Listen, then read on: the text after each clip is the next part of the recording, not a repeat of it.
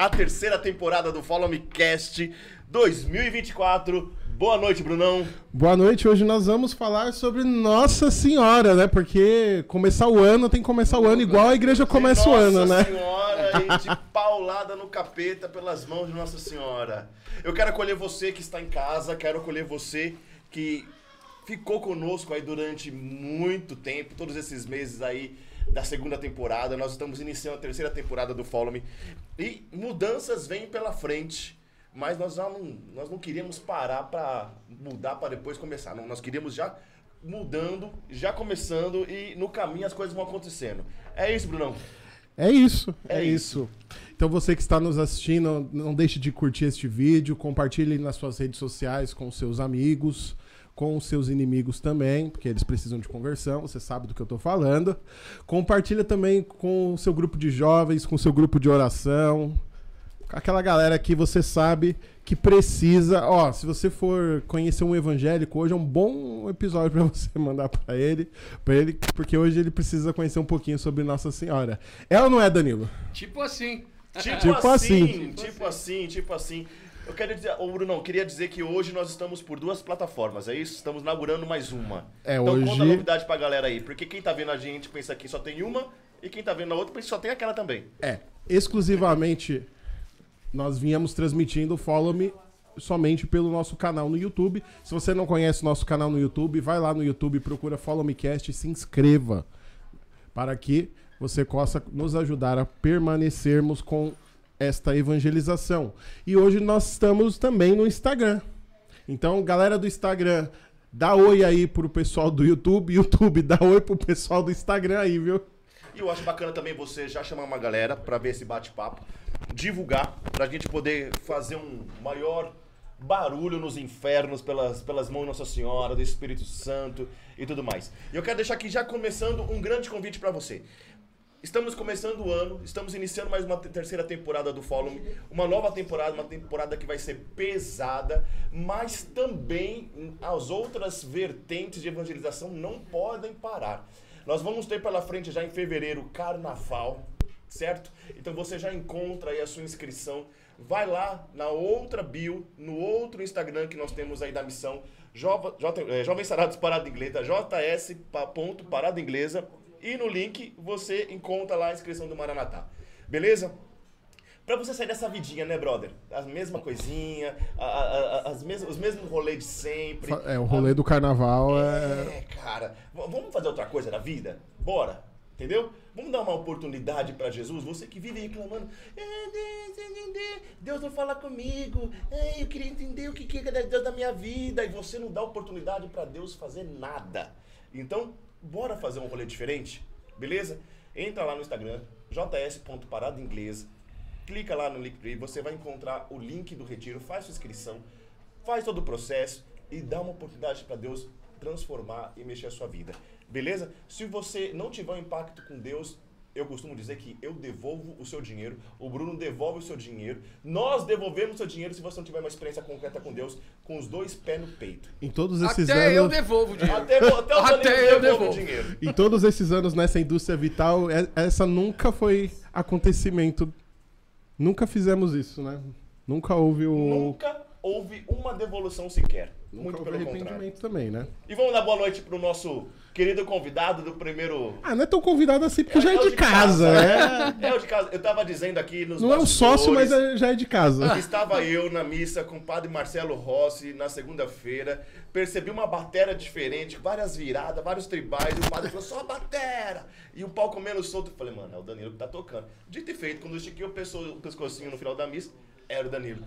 Danilão, boa noite! Boa noite, salve Maria. Salve Maria. É, e pra galera que ainda não fez a inscrição do Maranatá, olha, vai logo. Eu, eu, eu digo como quem viveu a experiência, né, cara? Tava lá. Nossa, né? foi maravilhoso.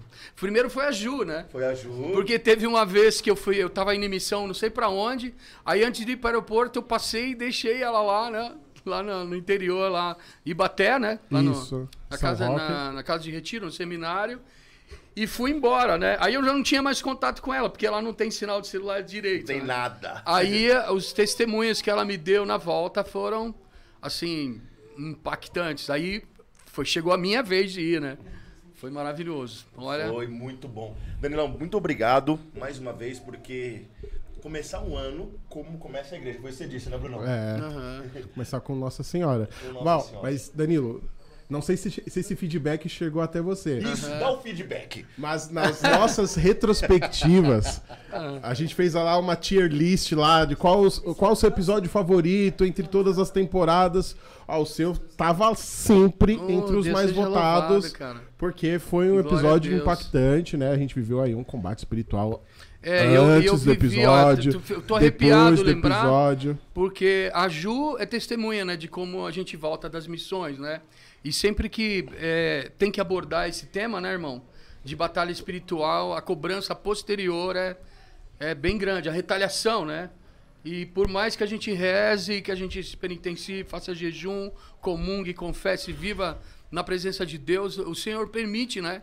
Misteriosamente que a gente viva, né? A gente viva os combates. E aquele podcast gerou, pra glória de Deus, né, irmão? Não, foi, foi espetacular. Gerou combates. Nós Ah, tivemos várias, vários testemunhos de pessoas que nu- nunca tinham ouvido falar, assim, tão abertamente sobre eh, processos eh, de pessoas que tiveram contato com o outro lado, vamos dizer assim, né? Eh, e quando você testemunha isso, porque a gente vive aprendendo e dizendo que a maior arma de Satanás é se fingir de não existente para ganhar o máximo de almas possíveis, né? E as pessoas simplesmente talvez não acreditam. E aí quando a gente teve esse podcast, que a galera viu de uma pessoa que teve ali próxima com essa realidade, cara, muitos testemunhos vieram, Danilo. E se você não sabe do que a gente tá falando, eu vou fazer um minuto de silêncio em lamento a isso. mas vai lá na nossa playlist você vai encontrar esse episódio na primeira temporada do Follow Me. Danilo, eu queria conhecer agora de você como foi a sua experiência com Nossa Senhora, como que Nossa Senhora entrou na sua vida, como que se deu tudo isso? Cara, é, não tem como separar é, Nossa Senhora de Jesus Cristo, né? E não tem como separar o Cristo de sua mãe. Então, a gente sabe que os privilégios de Nossa Senhora é, só existem em função de, de, De Cristo, Jesus, né? sim. A Mariologia depende da Cristologia, não, não tem como fugir. E eu, como sendo é, filho de uma família católica, essencialmente mariana, né, para a glória de Deus, é, coloco como figura central nisso tudo minha mãe, que é mariana desde a infância. Ela reza o rosário desde menina, né? Lá na roça, lá em, em Minas Gerais, ela, ela tem isso com ela, né? E então eu, eu me acostumei a ouvir a vida inteira, desde moleque, é, é, falar de Nossa Senhora Aparecida, falar da Sagrada Família, o Sagrado Coração de Jesus, tudo assim. Mesmo no- ali a partir da, da minha pré-adolescência, adolescência, quando eu parei de ir à missa, né, é, com a minha família e comecei a debandar pro lado do rock and roll secular, que eu me desliguei dessas coisas, né? Me desliguei totalmente. É, não tinha como não ouvir falar de Nossa Senhora em casa, né? Minha família é mariana. Então isso ficou muito marcado. E quando rolou o meu batismo do Espírito, é, a minha, o meu desejo de rezar o rosário diariamente é, é, era não tinha como fugir, cara. Entendeu? Não existia uma vida no espírito sem Nossa Senhora. Era impossível. E aí toda a minha caminhada foi voltada a isso. E logo nos, nos primeiros meses eu tive uma experiência com ela, é, que foi a primeira vez que eu senti o cheiro de rosas, né? É, foi em 1995, que fui batizado em 13 de agosto de 94. Fiquei oito meses para discernir minha caminhada, né? Não sabia o que ia fazer da vida. É, se ia tocar metal numa igreja evangélica, né? Se ia pro seminário, eu fiquei meio perdido até que eu comecei a servir no grupo de oração onde eu fui batizado no Espírito. E ali todo mundo era absurdamente, loucamente é, pentecostal. Era uma galera que vivia os carismas. Os anos 90 foram marcados né, por um derramamento poderoso do Espírito Santo em toda, toda a face da terra. Sim. Foi um grande derramamento, né? A gente sabe como foi. E, e a- o pessoal da paróquia é, era muito pentecostal e extremamente mariano. Entendeu? Então, era a continuação da minha catequese familiar. Entendeu? E aí, logo nos primeiros meses, eu não lembro exatamente quando foi, mas eu sei que foi nos primeiros, tipo, primeiros três ou quatro meses de caminhada. A gente fazia muita vigília E, é, e eu estendia isso para minha casa, né? Então eu ficava rezando de madrugada. E rezava o rosário de madrugada, rezava de dia. E uma vez, rezando o rosário de madrugada, veio um, um cheiro de, de, de, rosas de Nossa Senhora. Foi algo muito forte, cara. Foi, eu nunca tinha sentido aquilo. E eu fiquei muitos anos sem sentir. Eu vim sentir de novo aquele mesmo cheiro, mesmo na vivência missionária e tudo mais. Eu fui sentir aquele cheiro agora em 2018, duas vezes.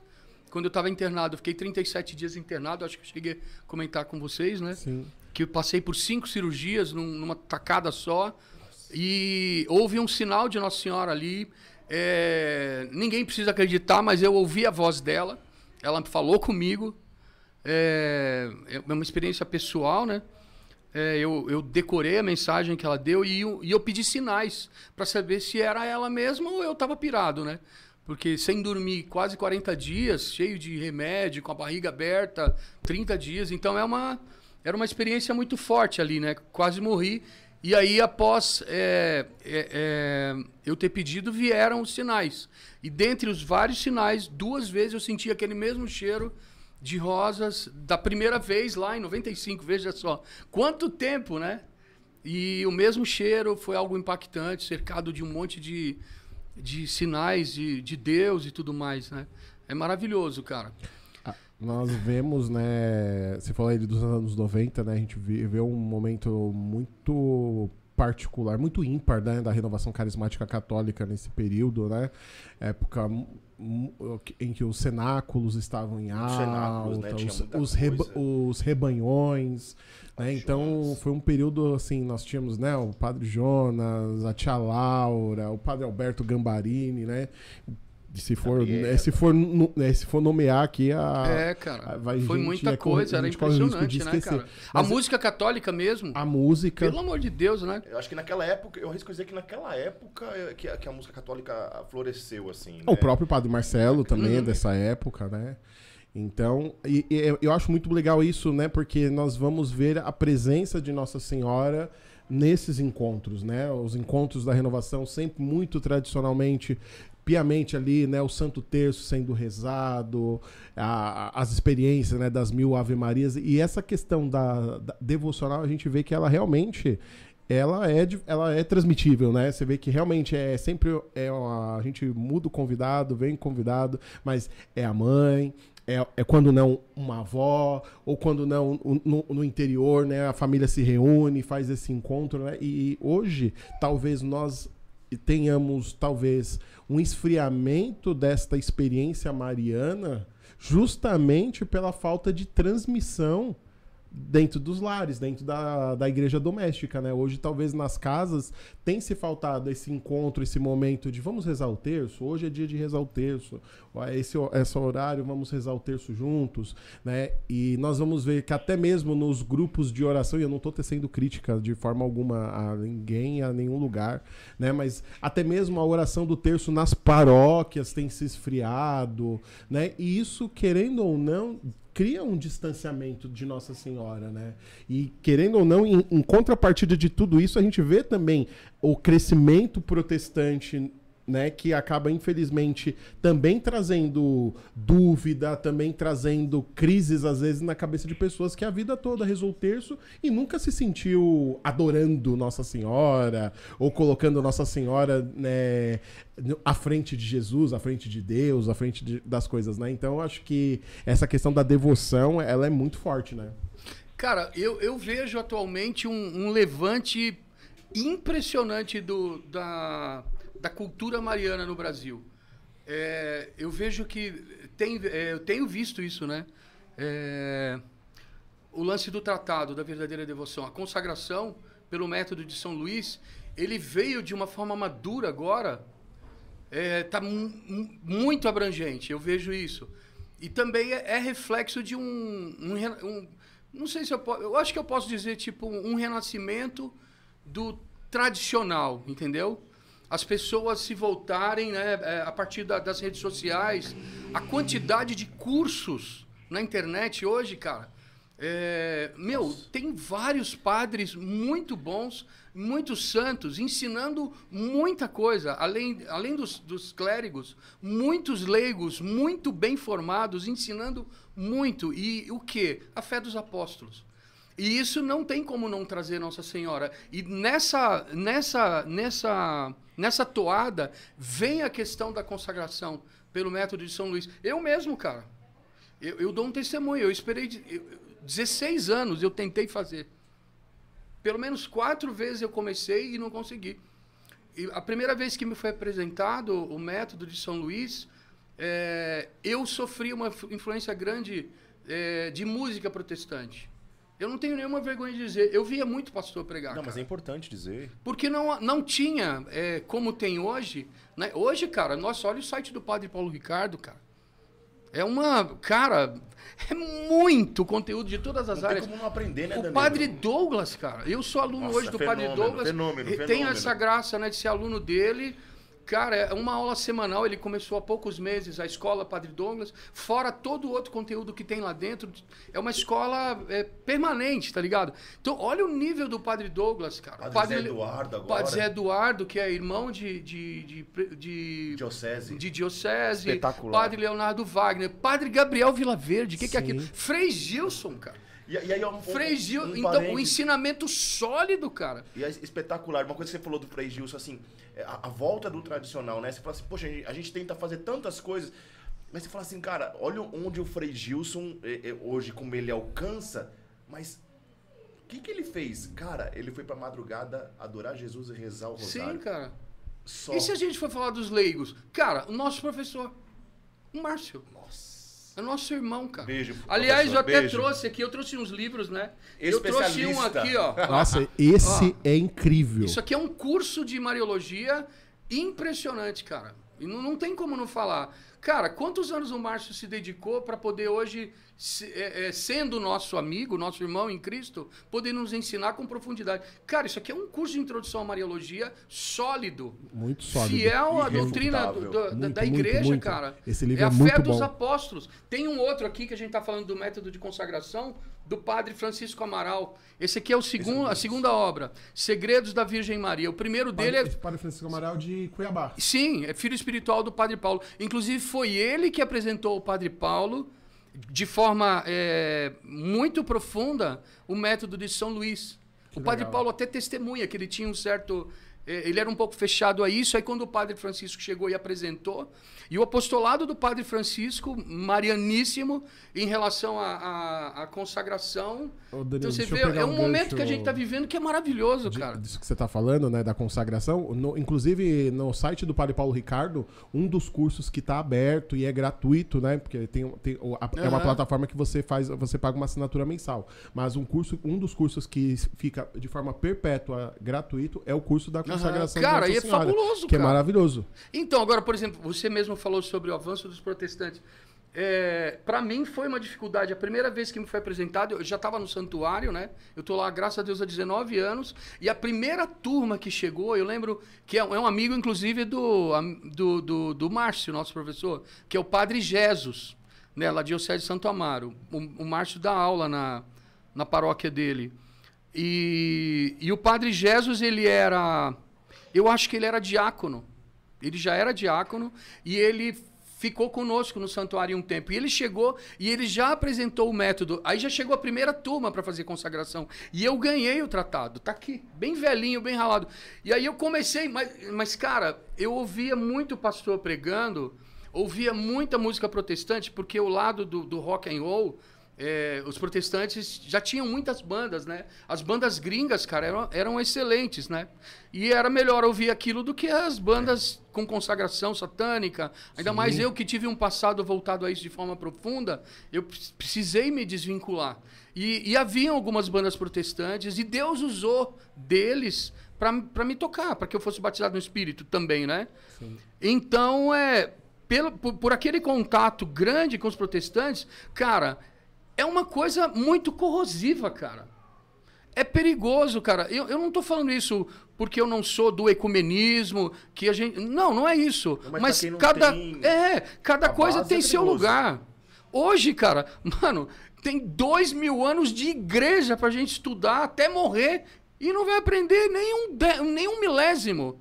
Pra que, que eu vou perder tempo com outras coisas que nasceram de uma divisão que Danilo, foi e- criada você- por Satanás, cara? E você falou uma não coisa isso, interessante precisa, pra cara. caramba. Porque... Isso, isso, só pra concluir, isso não é não amar, não é verdade? Não é- eu não tô dizendo que eu não amo os irmãos separados, não. Eu amo, eu tenho irmãos, amigos. Isso aqui não é falar mal, é falar que a gente tem algo muito precioso, cara.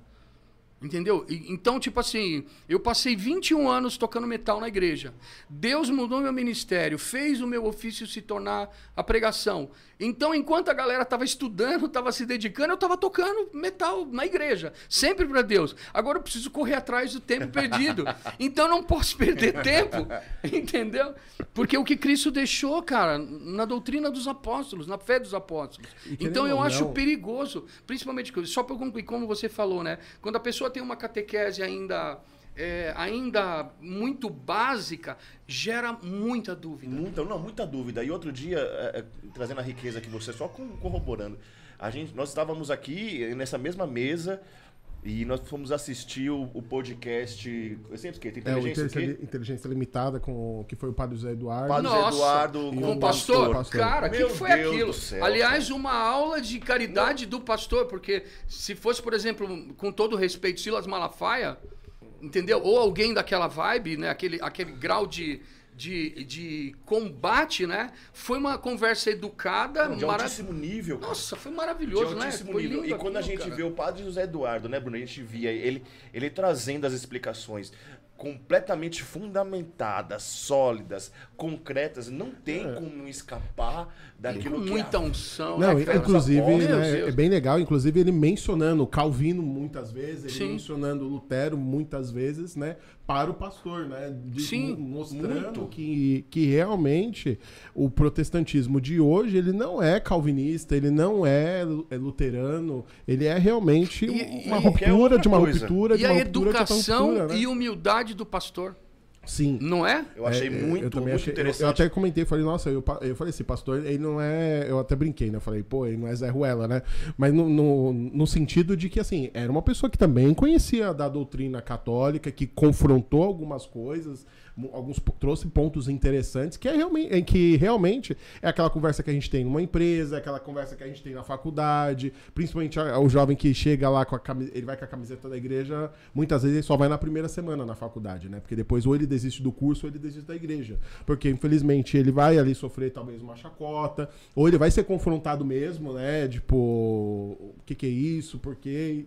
E muitas vezes ele não sabe, né? E é, ele tem a devoção, mas muitas vezes a devoção dele não está sustentada ainda no, no conhecimento, né? Então, quando, quando ele sofre esse tipo de de ataque, nem sempre ele sabe defender. Por isso que é importante, né? A questão de você conhecer aquilo que você ama, né? Santo Agostinho fala que você só pode amar aquilo que você conhece. E, e por isso a importância do estudo e a importância, né, de realmente conhecer de verdade, né? Não é aquela coisa que você ouve falar. Porque senão a gente, é que nem a gente vê, a gente, tem, a gente sempre vê em rede social, né? A- sempre tem um pastorzinho do momento, né? Que tá ali na mídia e ele é legal, ele é descolado, ele fala bonito, ele fala isso, ele fala aquilo. E daqui a pouco, sempre quando. Essa galera fica compartilhando lá enquanto as coisas estão legais, né? Mas sempre quando essas pessoas vão falar de Nossa Senhora, elas sempre enfiam os pés pelas mãos e essas pessoas acabam ficando muitas vezes com cara de tacho, né? Porque fala, pô, olha lá, não é o pastor que você gosta? Não é o pastor que você curte, né? E hoje a gente realmente tem. A gente tem N padres, N leigos, N ministérios aí que realmente estão trazendo Professores conteúdos muito bons, muito né, sólidos, né? E é Nossa, importante cara. isso. Professores muito bons. O próprio Ru Anderson, né, lá da Diocese de Campo Limpo, da Rua Sim. Adonai. Meu professor também. O João Cláudio Rufino. É, tô- Né? Nossa, tô querendo trazer o João Cláudio aqui. Não é, cara? Felipe Aquino, né? Professor Felipe Aquino, já numa Pô. geração anterior. Beijo né? nosso vô, entendeu? Nossa, que maravilha, né, cara? Então a gente, a gente tá muito bem servido, irmão. A gente vive um, um tempo difícil, né? Um tempo bastante emblemático, né? Mas Deus foi muito generoso conosco, cara.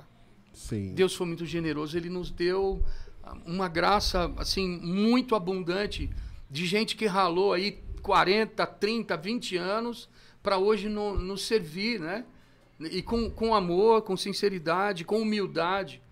Né? E, e falando de, de Nossa Senhora e Pentecos- Pentecostes, eu queria falar sobre esse livro aqui, ó. É do Frei Raniero Raniero. Canta la Messa, Nossa. Maria uma espelho pra, um espelho para a igreja. Cara, esse livro aqui foi um achado. Sempre que eu vou lá no Santuário São Judas, no Jabaquara, eu dou uma passadinha no sebo. Sempre tem coisa legal. 10 reais, cara. Esse livro é muito bom. 10 reais. Então, mas olha, olha que interessante. Isso aqui é um é testemunho pessoal, né? E com certeza todos nós vivemos algo nessa vibe aqui. Já que a gente está falando de Nossa Senhora, olha o título desse, desse, desse trecho: Maria, a primeira carismática da igreja, cara. É muito profundo. Que nos diz é, todo o ensinamento da igreja sobre o relacionamento entre Maria e o Espírito Santo que Maria é, depois de Jesus, a maior carismática da história da salvação. É muito bom falar isso, né, bicho? Nossa, é É bom isso. demais, né? Mas ele vai muito profundamente aqui, ó. É, não no sentido dela ter tido o maior número de carismas. Que milagres fez Maria? Disse dos apóstolos que até a sua sombra curava os doentes. Atos 5, 15. Mas de Maria, enquanto vivia, não se conhece nenhum milagre, nenhuma ação prodigiosa e clamorosa. Ela é a maior carismática, porque, ne- porque nela o Espírito Santo realizou a maior das suas ações prodigiosas, suscitando em Maria não uma palavra de sabedoria, não uma grande capacidade de governo, não uma visão, não um sonho, não uma profecia, mas a vida mesma do Messias. Nossa. Vai longe, olha isso aqui, ó. Aleluia. De fato, quando lemos no Evangelho de Lucas, dois pontos. O Espírito Santo virá sobre ti e a força do Altíssimo estenderá sobre ti a sombra. Sabemos agora, hoje nós sabemos, né, que isso significa o Espírito Santo. Significa exatamente a força do Altíssimo, a força divina criadora. É importante esse- essa expressão. A força divina criadora que forma a vida desse menino sem par. Nesse texto e também em Mateus 1, 20, né? Que é a anunciação a São José, né? Que vai falar que o que, é, que está no ventre de Maria, que foi gerado no ventre de Maria, é pelo Espírito Santo. A fé na intervenção criadora e singularíssima de Deus uniu-se à ideia, já presente no Antigo Testamento, da força criadora do Espírito de Deus. Santo Ambrósio, cara, olha que maravilha que diz Santo Ambrósio. Santo Ambrósio interpreta Lucas 1,35, olha isso aqui, ó. É obra do Espírito Santo o parto da Virgem. Não podemos, é, pois, duvidar que seja criador, né? É, aquele Espírito, estamos falando do século IV, né?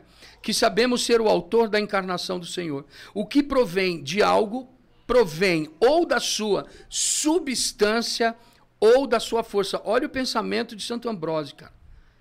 Em que sentido, pois, Maria concebeu do Espírito Santo? Aí ele, ele vai entrar aqui numa, num- numa parte sobre a Santíssima Trindade, cara, que é fabuloso. Não da sua substância, porque então o Espírito Santo se teria mudado em carne e ossos. Nós não estamos falando da encarnação da terceira, mas da segunda pessoa da Santíssima Trindade, né? Se, pois, a Virgem concebeu graças à obra e à força do Espírito, quem poderia negar que o Espírito é criador? Santo Ambrósio identifica sem dúvida nenhuma o Espírito Santo de Lucas 1:35 com a pessoa do Espírito Santo, a terceira pessoa da Trindade. E esta será a leitura comum de toda a igreja, à luz do desenvolvimento que a doutrina sobre o Espírito Santo terá em Paulo e João. E a gente vai ter que mergulhar um pouco em São Paulo, São João, para chegar em São Lucas, para chegar em Maria, né? É, e vamos lá. Aí Santo Agostinho vai falar uma coisa maravilhosa, que a encarnação do Verbo é uma obra da Trindade, né? Agora, essa parte aqui eu mais viajo, cara. Para dar-nos conta da singularidade do relacionamento de Maria com o Espírito Santo, podemos partir do relacionamento que essa intervenção cria entre Maria e o Espírito Santo, diferente e superior. Cara, olha isso aqui, bicho. Como ele vai longe, cara. Diferente e superior ao que aconteceu com todos os profetas. Todos os profetas, até João Batista. Até João Batista. Maria é o limiar, cara. A arca da nova aliança. É ali que começa todo. Fico, fico todo arrepiado. Olha isso aqui, ó. Sobre os profetas, até João Batista, a palavra de Deus vem. Né? E aqui o latim de, de São Jerônimo. A gente vê em Lucas 3, 2, né? No tempo do pontificado de Anás e Caifás, né? Vai falar assim, ó, factum est verbum domini, domini super Johannen, Joanem, né? Ou seja, o Espírito a palavra, a palavra de Deus. A palavra de Deus é dirigida a João Batista, filho de Zacarias, no deserto. Isso aqui é Lucas 3, 2. Então, até, aquele, até João Batista, vamos começar lá em Abraão, né? O pai da promessa, o início da, da antiga aliança. Durante todos esses séculos, o Espírito Santo veio. Inclusive, a gente tem uma, um momento interessante que na Bíblia de Jerusalém o título é Efusão do Espírito Santo. Sim. Números 11, 24 a 30, né? Quando o Espírito Deus fala com Moisés, reúne aqueles 70, os 70 anciãos uma porção do Espírito que está em Moisés é depositada neles. Aí tem aquele Eldade e Medade que ficam no acampamento. Aí surge o, o, o ciúme de Josué, um, aprendiz, né? Então, discípulo de, de, de Moisés. E ali Moisés fala, né? Quisera Deus que todos profetizassem, todos recebessem o Espírito Santo. O desejo de Moisés, cara, ele vai passar pelo profeta Joel, que Joel vai profetizar o dia do Senhor, e ele chega em quem? Em Maria, cara. Para que aconteça Pentecostes, tem que acontecer a anunciação, a sombra do Senhor, a sombra do Altíssimo tem que repousar sobre ela. E aqui vai surgir a ideia, que daqui a pouco a gente vai entrar, que é o, é o grande lance que eu quero testemunhar na minha vida, cara, que é a alegria de Pentecostes, como um remédio para depressão. Alegria de Pentecostes. Aí, tipo assim, então, só a comparação que ele fala, né? Todos os profetas, até João Batista, a gente vê que a palavra de Deus vem. Factum est verbum domini, super Johannem, né? Johannem, né? Joanem, né? Isto é, a palavra torna-se neles realidade ativa é diferente do que acontece com Maria. Ele já vinha dizendo aqui, ó. Lembra que eu falei da importância daquela daquela expressão, a força divina criadora em Maria. Nos profetas, a realidade ativa. Há uma diferença aqui, inclusive, no termo grego né, de espírito, ou melhor, da palavra, que é utilizada para João Batista, e para Maria. Um termo, são dois termos diferentes. Isto é, a palavra torna deles, todos os profetas até João, a realidade ativa. Em Maria, graças a essa intervenção do Espírito Santo, a palavra não vem só por um instante, mas estabelece morada. Não por se plena, né? Por isso plena, né?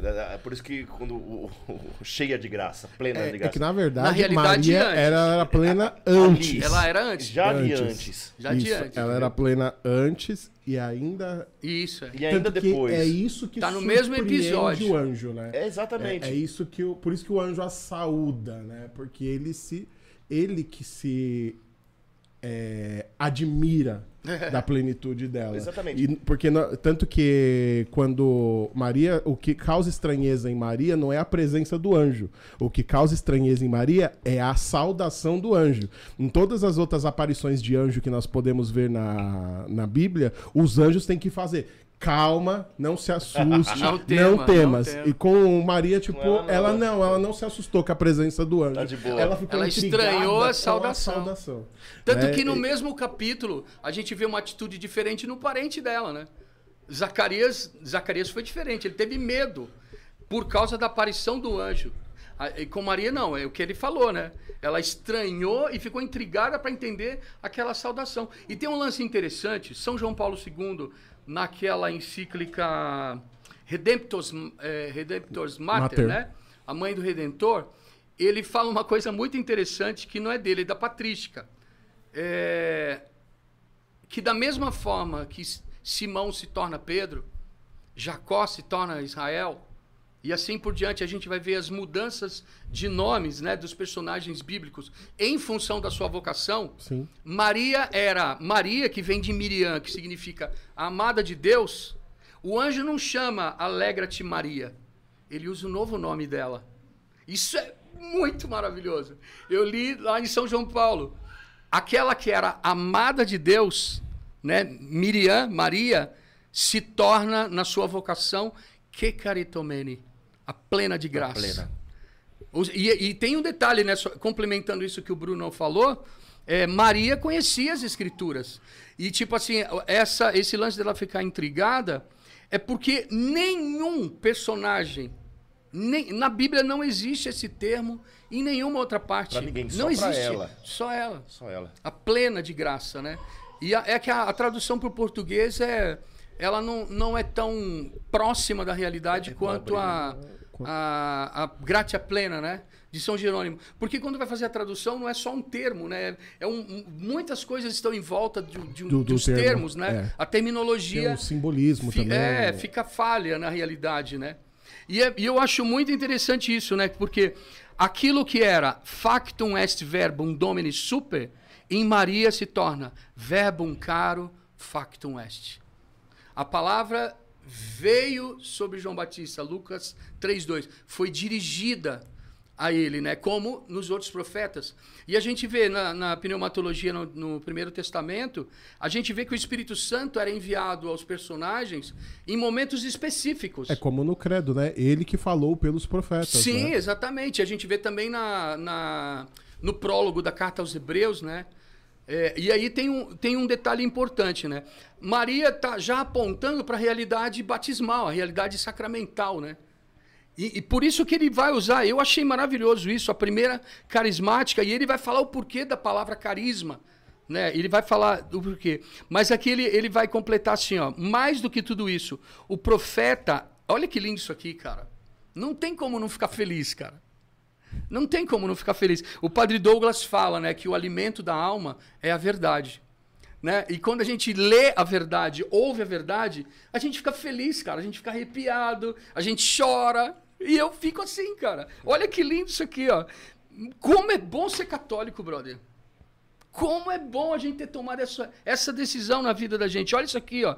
O profeta é aquele que come o rolo que contém a palavra de Deus, sacia-se dele. E a gente encontra em Jeremias 15, 16, Ezequiel 3, 1 e seguinte, Apocalipse 10, 8 e seguinte. Mas que é tudo isso em comparação com o que aconteceu com Maria? Ela teve as entranhas repletas pela palavra, não só metaforicamente, mas realmente. Fora. Isso é maravilhoso, brother. Toca aqui, mano. Você é doido, mano. É Glória a Deus, católico chapado Não, do Espírito Santo. não, e eu- Cumprimentar a galera aqui também. Não, e eu acho muito louco isso, ô, Brunão, porque. Vai batizar todo mundo do fogo, cara, em formigão, glória a Deus. Porque isso cai por terra, cara, pra quem, pra quem tem pouco conhecimento, e, e o Danilão falava muito disso, né? A, a armadilha de quem não tem conhecimento da palavra. Mas cai por terra aquele negócio, pô, a Maria era uma pessoa qualquer. Mano, não tem como, Brito. Deus, ele constituiu ela já pra isso. Não, é- jeito, é- Já plena da graça. Eu, tem gente que. gente- Bom, é, é uma fé particular também, né? Eu, eu gosto muito de, de Maria de Águeda, gosto das aparições. Tem gente que, ok, é, é, tem, é, é algo particular. Mas algo que ela traz nas revelações dela, ela falou assim que é, é, é, antes de ser conhecida pelos homens, né, de ser é, como a mãe do nosso Senhor Jesus Cristo, como a mãe de Deus, é, em algum momento ela é elevada ao céu e ela é apresentada para toda a milícia celeste, onde os anjos se dobram diante dela, porque era da natureza da Trindade querer que o céu a conhecesse como rainha antes da terra. E aquilo é espetacular, cara, porque ela, ela é constituída, já feita. Né? Aquela frase que a gente escuta como criança, pelo menos eu escutei como criança, é, e Deus reuniu todas as águas e fez o mar. É, São e Luís, todas Mar... as São Luís, graças. São Luís Maria Irmão né? de Montfort, né? Todas É, as tá graças chamou de do- Maria, É. cara. Do tratado. Então ela não é qualquer uma. Ela foi constituída, pensada para ser plena. É, é, eu, eu sempre falo a seguinte frase, a, a seguinte colocação, né? Pensa o seguinte: a ma- se, se a maior graça de Deus para a humanidade é a encarnação do Verbo e ela aconteceu por Maria, pela, pelo sim dela, todas as outras. Se, se Deus passou todas as graças, a, a maior graça à humanidade através de Maria, todas as outras. é. A maior manifestação de Deus, a maior, né? A, a Para a graça humanidade. para a humanidade é a encarnação do Verbo, é quando ele envia o seu único filho. Então, é, é, os santos ensinam, né? Se esta, a maior graça, passou por Maria, todas as outras graças Sim, é passam. me- é por medianeira. Maria. Não tem outra É, via, ela- né? não tem a, a via que Deus se utiliza, né? É isso que São Luís vai trabalhar ali nos três primeiros capítulos do tratado, que é quando ele vai falar da questão do da mediação de Nossa Senhora, que ele vai explicar, ele começa explicando a, o, que não, o que é a verdadeira devoção, depois ele vai falar ali dos falsos, mas ele vai, ele vai falar que passa por ela, né? E é ela Sim. que dispensa aquilo. Então por isso que quando nós vamos falar, né, da consagração, onde eu me dou a- inteiramente a Nossa Senhora, como ela mesma se deu inteiramente a Deus, né? E ela me ensina, né? Eu- eu- é este caminho de santidade que se passa aos moldes de Maria, né? Como se ela fosse uma forma pela qual eu também deveria passar, da mesma forma que o ventre de Maria foi forma para que Deus, né, Deus se fizesse homem, Maria também é a forma pela É qual eu me faço é. eterno É a melhor forma. É o Né? melhor modelo. né? O, o imortal se faz mortal para que nós, por ele, possamos ser Isso, imortais, é. né? Verdade. Então é onde nós acessamos a vida, né? Através do nosso Senhor É, cara, Jesus Cristo, né? Mas tá tudo isso vem pelo sim de Maria. Uma, um esquema aqui. Deixa eu achar aqui.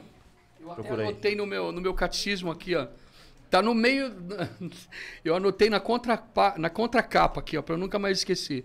O Verbo de Deus habitou no homem e fez-se filho do homem para acostumar o homem a aprender, é, aprender a Deus e acostumar a Deus a habitar no homem, segundo o beneplácito do Pai. Santo Irineu de Leão. Agora, veja só, você estava falando de, de- da. é, desde antes, né? Aí tem um pensamento de, do padre Júlio Maria Lombaerd, que ele fala sobre a primogenitura em Maria também. Por quê? A gente pensa da seguinte forma: se Deus, é, ele, se ele, se ele determinou, certo? Se ele determinou que na reprodução dos seres é a fêmea que leva em si o novo ente, ele fez isso também, naturalmente, na raça humana. Sim.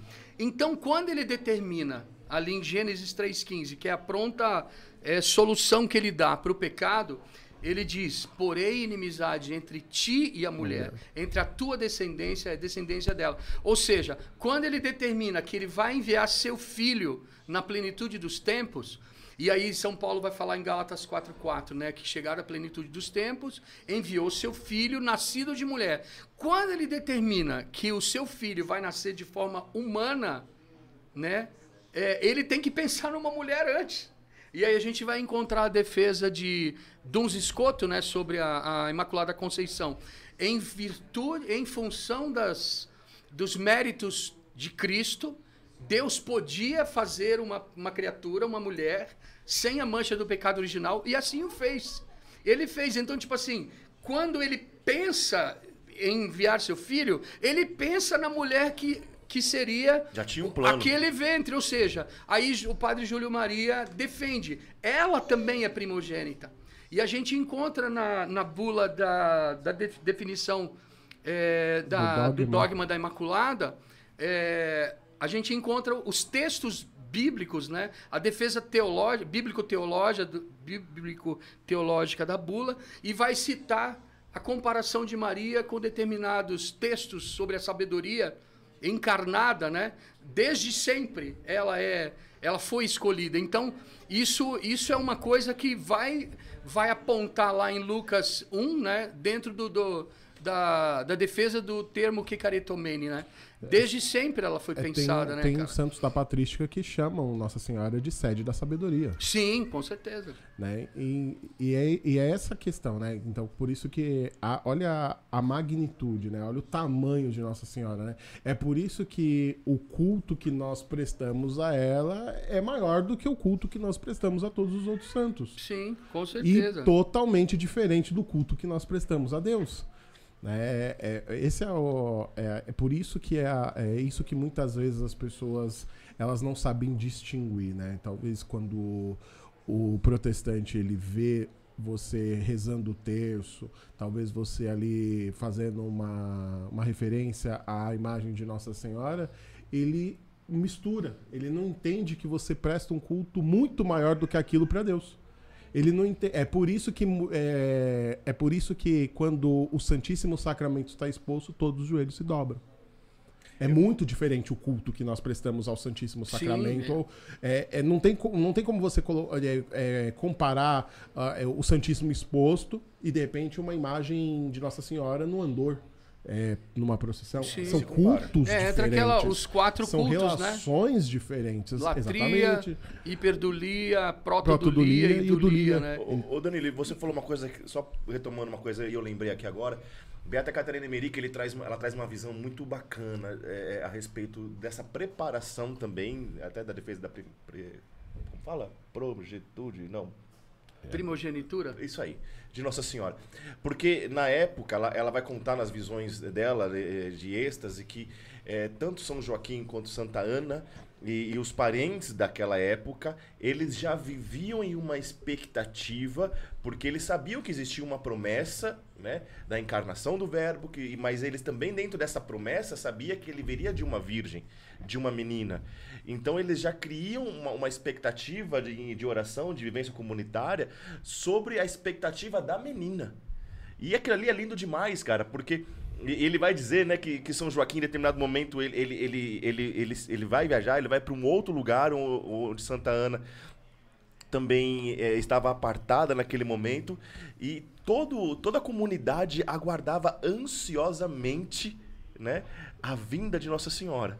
Né? E quando nasce também outras, porque Santana teve outros filhos, né? Outras filhas, e, e, e vai buscando aqueles sinais e encontra aquele sinal específico em Nossa Senhora, né?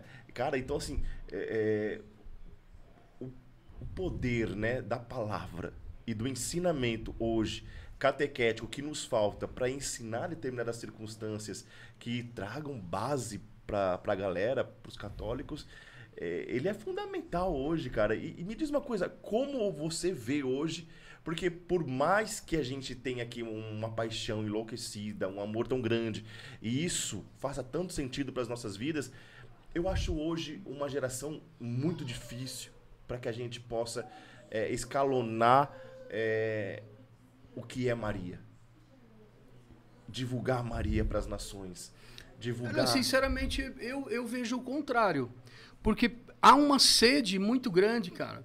Há uma sede. Naquilo justamente que eu falei, existe um. No Brasil, de forma específica, há um ressurgimento, assim, sabe? É um interesse na fé dos apóstolos. Mas você não vê interesse na. que- E isso não tem como desligar de Nossa A, Senhora. a cate- a nossa catequese hoje, é assim, ela, ela é. Vamos, vamos falar de uma realidade periférica da- das no- de paróquias. modo geral. De modo geral. Que, que é muito vazia, muito pobre, né? Sim, Então, mas existe um levante de, de, de, de varões e varoas, de- de- tanto clérigos né, quanto religiosos, por exemplo, o Instituto Hesed mesmo, o trabalho que, que o A gente Hesed está precisa fazendo. ligar o povo a essas pontes, né? Sim, e, e, e- e tá acontecendo, cara.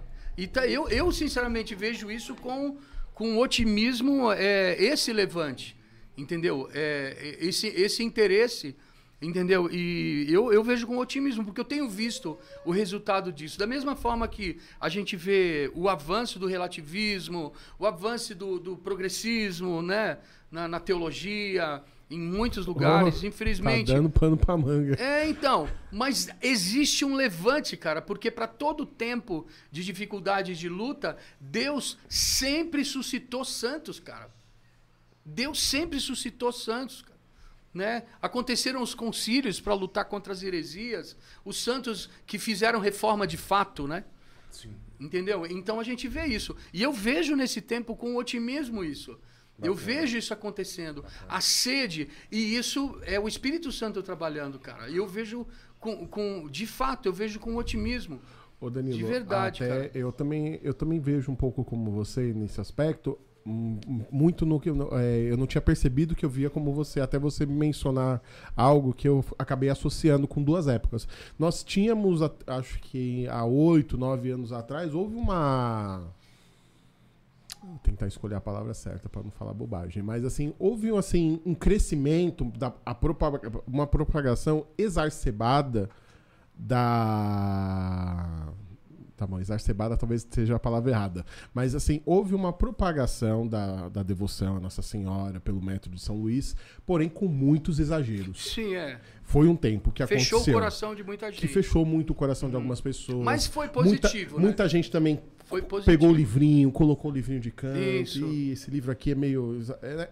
Só que passou. Ao mesmo muitos é, houve alguns bispos que pediram para os padres, né, darem, Aham. né, fazerem mais filtros, acompanhar mais e tudo mais e tal. Mas passou. E hoje eu vejo, eu, hoje eu tenho visto pessoas pegando o livro para ler com, com- não só não só com aquela finalidade última de fazer a consagração, mas primeiro de, de conhecer, de ler, de meditar, de se convencer daquilo e depois, se for de, É, em oração. então, é uma maturidade, não é isso? Entende? É Quando você Não falou vem, isso, me ocorreu isso. esse Vem pensamento. com maturidade. Isso, isso eu vejo em mim mesmo, cara.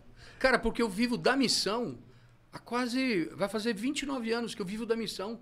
Fazem. é, é, eu vou fazer ano que vem 30 anos de batismo no Espírito, mariano. E mesmo assim, foi difícil fazer a consagração, cara. Veja só, é, pelos meios que eu andei e vivendo, eu não faço outra coisa esses anos todos. Ou seja, toda toda a minha minha vida na igreja, vivendo para as coisas da igreja, e eu não consegui fazer. Fa- falhas em mim, lógico, Sim, sim. mas eu atribuo isso a, a uma influência forte que eu permitia é, que viesse é, do protestantismo, entendeu? E aí, de- aí eu vejo assim uma leitura desse tempo. E aí é, eu também atribuo a essa mudança que Deus fez na minha vida. Que hoje eu não faço mais show, né, cara? Eu viajo para a glória de Deus o ano inteiro, cara. O ano inteiro, dos 12 meses do ano. Janeiro é um pouquinho mais tranquilo, mas eu viajo. Ou seja, eu estou em constante atividade. E aí, pela questão do, do ofício da pregação, eu fui obrigado a mergulhar aqui. E aí, Deus me deu bons mestres. Entendeu? E aí, cara, para estudar a fé católica, a gente mergulha em Mariologia, cara. É impossível ser católico, estudar a fé católica e não ser mariano. E como existe um levante, cara, e eu, eu falo isso com alegria, né? Sim. Existe um levante, irmão, que é maduro, que quer buscar de verdade, com seriedade. E não tem como não ir em Nossa Senhora, é impossível, cara. Isso é, isso é tão real que, é, por Não exemplo, é? nós temos visto, eu pelo menos eu tenho percebido, o aumento do uso das meninas usando, retomando o uso do véu. Mas não é um uso do véu exagerado, só, ah, só porque é bonito. Só, não, é, tem mais profundidade. Não é uma moda, né? É, é- é corrigindo a- o seu vestuário. Eu tenho visto rapazes indo à missa, vou indo à missa se podando, talvez, de uma camiseta de regata, ou até mesmo se arrumando mais, caprichando mais, sabe? E eu vejo que isso passa pela maturidade, né? Eu, eu vi- ontem mesmo eu mandei um vídeo pro Márcio, a gente tava vendo um vídeo junto, que era uma moça que ela. é, o padre Paulo Ricardo tava dando uma palestra e ela fala, né, padre, é, eu sou de uma espiritualidade carismática, né? Eu gosto de, né, orar no espírito e tudo mais, mas ao mesmo tempo eu gosto de ir à missa tridentina. Pois é. Ela, falou assim, eu me sinto tradismática, né? e aí o padre Paulo Ricardo, ele dá um sorriso e ele fala pra ela que católico tradicional é igual subir pra cima. É, eu vi isso, ele falando é né? verdade. Que ele fala que não é um pleonasmo, É, é. né? É uma redundância. Porque não existe católico sem tradição. Exatamente. né? É e um dos pilares, E aí, né? É. tipo, ele, ele, tipo assim, ele pausa, assim, porque, tipo assim, tá tudo respondido. E ele fala, né? E ele vai falar que é, essa, é essa tradição dos dons do Espírito que Paulo fala. Essa é a tradição dos, do- dos frutos do Espírito que Paulo fala. Este é, é a tradição do Pentecostes, né? Então, ele, ele acolhe ali... e Parem, tipo assim, né? Parem de Isso é criar católico. rupturas e divisões, Isso que não é tem católico, divisão. é. Porque isso tudo é católico, né? E E, aí- aí a gente vê a beleza. Então, e eu quero pegar um gancho no que você falou. Você falou dos dons, dos frutos, né? E do Pentecostes, né? E eu queria é, fazer um link com o que a gente estava falando aqui do, do Raniero Cantalamessa e falar do, dessa questão do testemunho, da alegria de Pentecostes, né? É, tipo assim, quando a gente chega em São Paulo, e ele falou aqui, né? é, a leitura que, que Santo Ambrósio fez, né?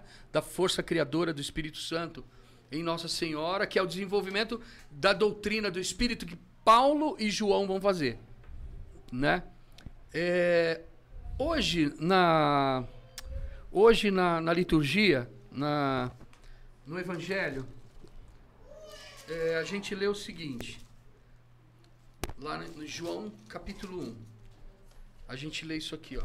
Olha que interessante. Falando sobre esse lance da doutrina eh, pneumatológica de São João e São Paulo, que vai chegar em Nossa Senhora no que eu estou querendo dizer. A gente acha aqui, ó. É, eu não o conhecia, João 1,31. Eu não o conhecia, mas para que ele fosse manifestado a Israel, vim batizar com água. Versículo 32. E João deu testemunho dizendo: Vi o Espírito descer como uma pomba vinda do céu e permanecer sobre ele. O verbo permanecer é usado por João muitas vezes, cara. Muitas, muitas, inúmeras vezes. Aí eu quero abrir aqui, para eu não cometer nenhum erro, é, a, Bíblia, a Bíblia transliterada no original grego. Tá? A gente vai encontrar o verbo permanecer no capítulo 1 três vezes. Tá? A gente vai achar aqui a primeira vez, versículo 32. Ó, aqui é, a gente acha. Versículo 32 descending. ah, A gente vai achar o verbo, quando ele fala sobre o verbo é, permanecer, ele usa o termo menor. Permanecer, termo menor. Quando a gente vê no versículo 32, ele fala de novo, menor. Vers- Versículo 33, perdão, menor. E ele vai falar de novo no versículo 39. A gente vê aqui é, no versículo 39, vai usar de novo a palavra. é, aqui, quer ver? Ó? Desculpa a demora, mas é só para eu entender o, o raciocínio, porque eu estava na missa. Quando eu li isso, eu falei: caramba, vou falar isso no po- podcast. Que é isso aqui. Aí eu estou raciocinando agora. Aqui, ó. Vinde e vede. Eles foram, viram onde ele morava e permaneceram com ele aquele dia. O verbo permanecer, por exemplo, no capítulo 14 e capítulo 15, a gente vê ele ser citado 14 vezes. É Jesus na, na- no testemunho, é, perdão, no testamento espiritual dele, o discurso dele que vai culminar lá no, no último capítulo, capítulo 17, a oração sacerdotal, né? Ele fala, a gente vê o, o termo permanecer 14 vezes. Das 14 vezes, 12 delas, o original grego é menor. Permanecer, menor em grego, significa habitar. Habitar, habitação. Quando Jesus fala sobre habitação, eh, quando ele fala sobre permanecer em nós, no, no seu discurso, ele está falando que o Espírito Santo iria habitar em nós. E aí a gente lembra daquilo que Raniero Cantalamessa falou, né, lá em, em Lucas 3:2, que o Espírito Santo, a palavra, perdão, a palavra foi dirigida a João. Todos os profetas, até João, o Espírito não habitava. Ele começa a habitar em Nossa Senhora. Entendeu? prefigurando o batismo sacramental. Quando a gente entra na realidade que o catecismo nos fala sobre a economia sacramental, a gente vai entrar na, na habitação do Espírito Santo a partir da graça santificante. Né? Apaga a mancha do pecado original. Se a pessoa já tem pecado é, é, atual, culpa pessoal, e ela se arrepende, também apaga esse pecado. Misteriosamente fica a tríplice concupiscência de 1 João 2,16, e nós recebemos aqueles sete as sete virtudes infusas e os sete dons infusos do Espírito Santo. Uma habitação. A partir da, da realidade sacramental, habita. E isso começa em Nossa Senhora. E aqui a gente vê que Jesus, João Batista, está dizendo aqui, ele fala três vezes. São João fala três vezes o mesmo verbo. E ele fala a primeira vez, é São João Batista falando, é, no versículo 33, eu não o conhecia, mas aquele que me enviou para batizar com água disse-me, ou seja, Deus está falando para ele. O Espírito Santo que vem sobre João Batista, a palavra de Deus que vem sobre, sobre, sobre João Batista, fala para João Batista: João Batista, aquele sobre quem vires o Espírito Santo descer e permanecer, ou seja, menor, habitar, é Jesus. Ou seja, Maria vive isso. Entendeu? Ela vive isso. E aí, João 1,14, 14, que é o mistério da encarnação, verbum caro factum est, acontece em Maria. E ali também a gente encontra o mistério bíblico-teológico da plena de graça, né? da plenitude da graça nela. Certo? Então, a gente estabeleceu isso aqui. Certo? Agora, veja uma coisa interessante. Quando a gente vê Lucas 3,2 que fala que a palavra foi até João Batista, o termo grego é rema, é a palavra. Agora, João 1,14, que fala, o verbo se fez carne e habitou entre nós, né? A gente vai lembrar do que fala em João 1,1. Né? Eu sei que pode estar ficando um pouco meio confuso, mas no princípio era o verbo. A palavra verbo aqui não é rema, é logos. Ou seja, Logos em Maria. Isso é muito louco, cara. Porque até João Batista, lá no, no hebraico, era dabar, palavra. A realidade ativa, lembra disso? A realidade ativa, que o, o Espírito agia nos profetas em ocasiões é, específicas. Mas em Maria não foi dabar ou rema, foi logos foi a palavra criadora. Porque a gente sabe que existe uma, uma correspondência muito clara entre João 1 e Gênesis 1. Não é verdade? Lá em Gênesis 1, 3, Deus disse: ali é Logos. Esse Logos é lá. E ele fez morada em Maria. Isso é, cara, não tem como não pirar lendo isso. Eu acho isso muito interessante. Não tem como não ficar louco, cara, e, e, de assim... espírito. Igual eu tô chapado agora, cara. isso é alegria que é produzida em nós. Depois que você falar, eu vou dar sequência em Paulo. Falamos de João, vamos falar de Paulo. E já vamos pegar Paulo como exemplo, porque assim, como que a gente faz então, o Danilão, para que a gente consiga levar isso né? Mesmo com esses levantes, como a gente tem aí muitos padres hoje que se levantam, eu, eu, eu ainda vejo de uma forma talvez não tão otimista. Talvez eu seja o mais pessimista aqui dessa mesa. É nada. Porque, não, sabe por quê? Se você fosse, você não tinha fundado essa obra não, maravilhosa. Não, não, sabe por quê? Porque é o seguinte... Dando tanto fruto. Isso é lindo, maravilhoso, mas assim, o geralzão, o povão que tá lá embaixo, é, isso aqui é muito distante da galera.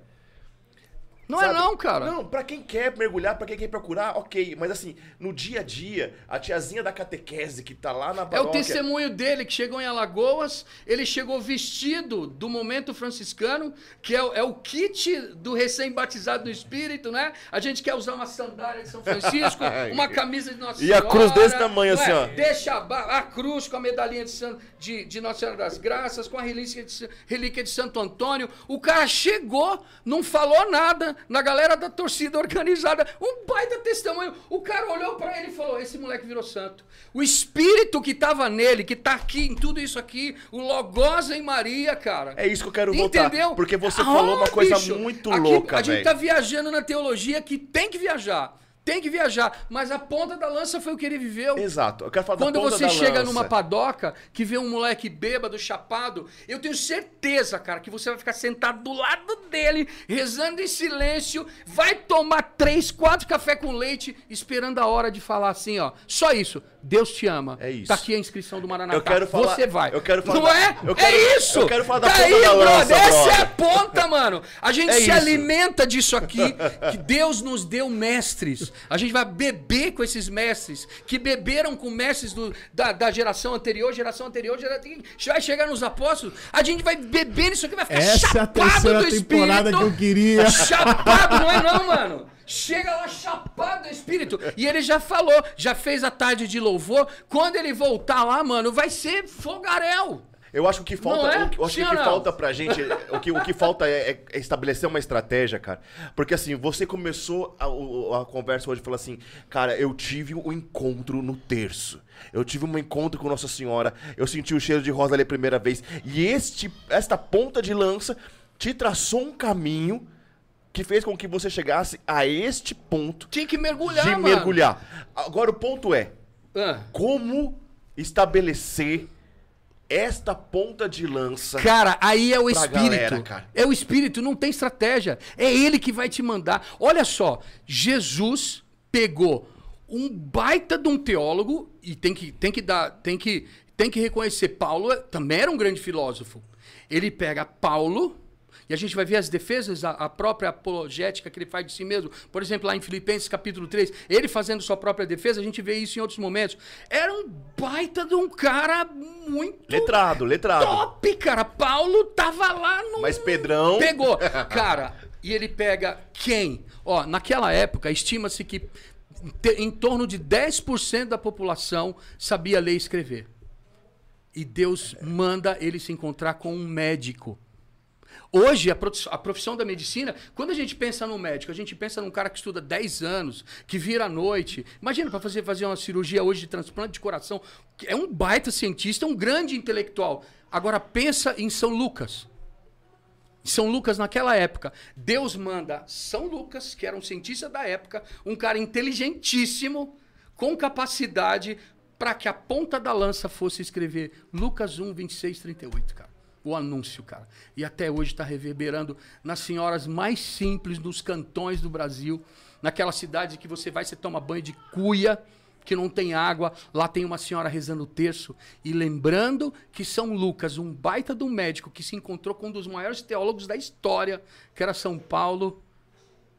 E até hoje, cara, as senhoras choram rezando o primeiro mistério do Rosário. E, e esse pra mim é o É ponto. isso, mano. Porque, É o assim, espírito hoje, que são faz, deze- brother. Mano, são 16 anos trabalhando aí com a galera de, de- de- da, da juventude. E assim, é, o- é a ponta de lança que hoje você vê, estabelece, tenta estabelecer uma conexão com a galera ali. Falando especificamente de Nossa Senhora, cara, mas é muito na simplicidade da experiência concreta que a, a É. galera vai ter ali, para que ela trace um caminho posterior depois de uma maturidade muito mais avançada teológica e de mergulhar de E profundidade. às vezes nem vai ter. É, é, não, é, mas Às é- vezes não vai Mas eu ter. acho que esse é o ponto que a gente, porra, desculpa aí a, a palavra, cara, mas tem que expressar desse jeito, que é o que mais falta pra gente hoje de pessoas que consigam transpassar e passar isso pra galera. Vamos nós então, Entendeu? brother. Não, mas aí, ó. É, é, é, Mas igual ó, vocês estão fazendo. Cara, o que eu vi no Maranatá, brother.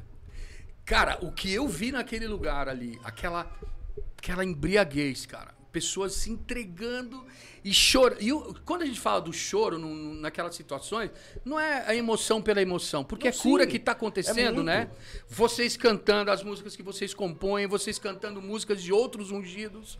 E aquilo ali é a ponta da lança, cara. Mano, a obra de vocês é, é algo ímpar. Porque a dor do meu coração, sabe qual é que é, assim, assim, de uma forma muito concreta? É o seguinte, cara, o Senhor me leva num oceano. Eu tô aqui hoje dentro de um oceano de profundidade. Uhum, tipo isso. Sabe? Muito louco. Só que, cara, eu tô pensando na galera que tá na praia, entendeu? No meio da ilha e que não teve essa oportunidade ainda. Ó, eu poderia cara. fazer assim, esse foi o Follow Me de entendeu? hoje. A gente vai começar o episódio 2 da temporada, que é sobre liberdade no espírito. Pô, mano, e assim, não tem como não querer voltar pra buscar essa galera. Entendeu? Não tem como não querer voltar. Tá bom, eu fui pro mar, ok. Mas eu, eu tenho que voltar. Mais pessoas precisam ver isso. Mais pessoas precisam chegar nesse nível de querer. De, você se emocionou aqui verdadeiramente da palavra, cara. Sabe? Desse logos que vem sobre nós aqui e alimenta a gente. Mas tem muita gente que não vive isso e. e Mas vamos levar, e isso mano. Me dói, cara. Vamos levar. É A vida inteira tá aí, ó. Até o dia da morte a gente pode. Entendeu? A gente tem um limite no dia que a morte chegar. Então, quando a gente não sabe, como a gente não sabe que ela vem, vamos continuar fazendo. E pra mim esse é Vamos ponto. pras como- cabeças, mano. Deus vai manter tudo. Deus vai fazer acontecer. a parada rolar, mano. Que pra mim, Deus ó, faz. Sinceramente, ah, vamos fazer uma Maranatá, vamos fazer uma Maranatá. 300 pessoas a gente coloca lá. Cara, já é pouco. Cara, por exemplo, a gente vê uma molecada depressiva, sim ou não? Não Sim. é verdade? A molecada que é viciada em tela. Eu tenho visto crianças, cara, com tudo quanto é tipo de problema, porque nasce com o celular na mão, certo? Certo. Agora, isso vai gerar depressão? Automaticamente vai. A gente sabe que vai. Aí vamos voltar em Maria, vamos voltar na pneumatologia de São Lucas, que aprendeu de São Paulo, que vai contar em Maria, certo? Dentro daquela questão do menor, do habitar em nós, que nós já vivemos isso, nós já vivemos, nós vivemos a partir do batismo sacramental e para maior honra e glória de Deus, nós tivemos uma experiência pessoal com o Espírito Santo. Que fez aquilo que estava lá, fazendo assim, ó. fó, Entendeu? E é- hoje a gente vive, transborda, a gente sua, não é, não é, William? A gente sua o Espírito Santo. A gente vive isso o dia inteiro. Agora, eu- agora eu quero um testemunho meu de depressão. A minha primeira crise depressiva foi com 4 anos de idade. É porque vocês falaram, né, sobre é, Maria nesse, dentro do testemunho. E eu quero falar dessa parte, entendeu?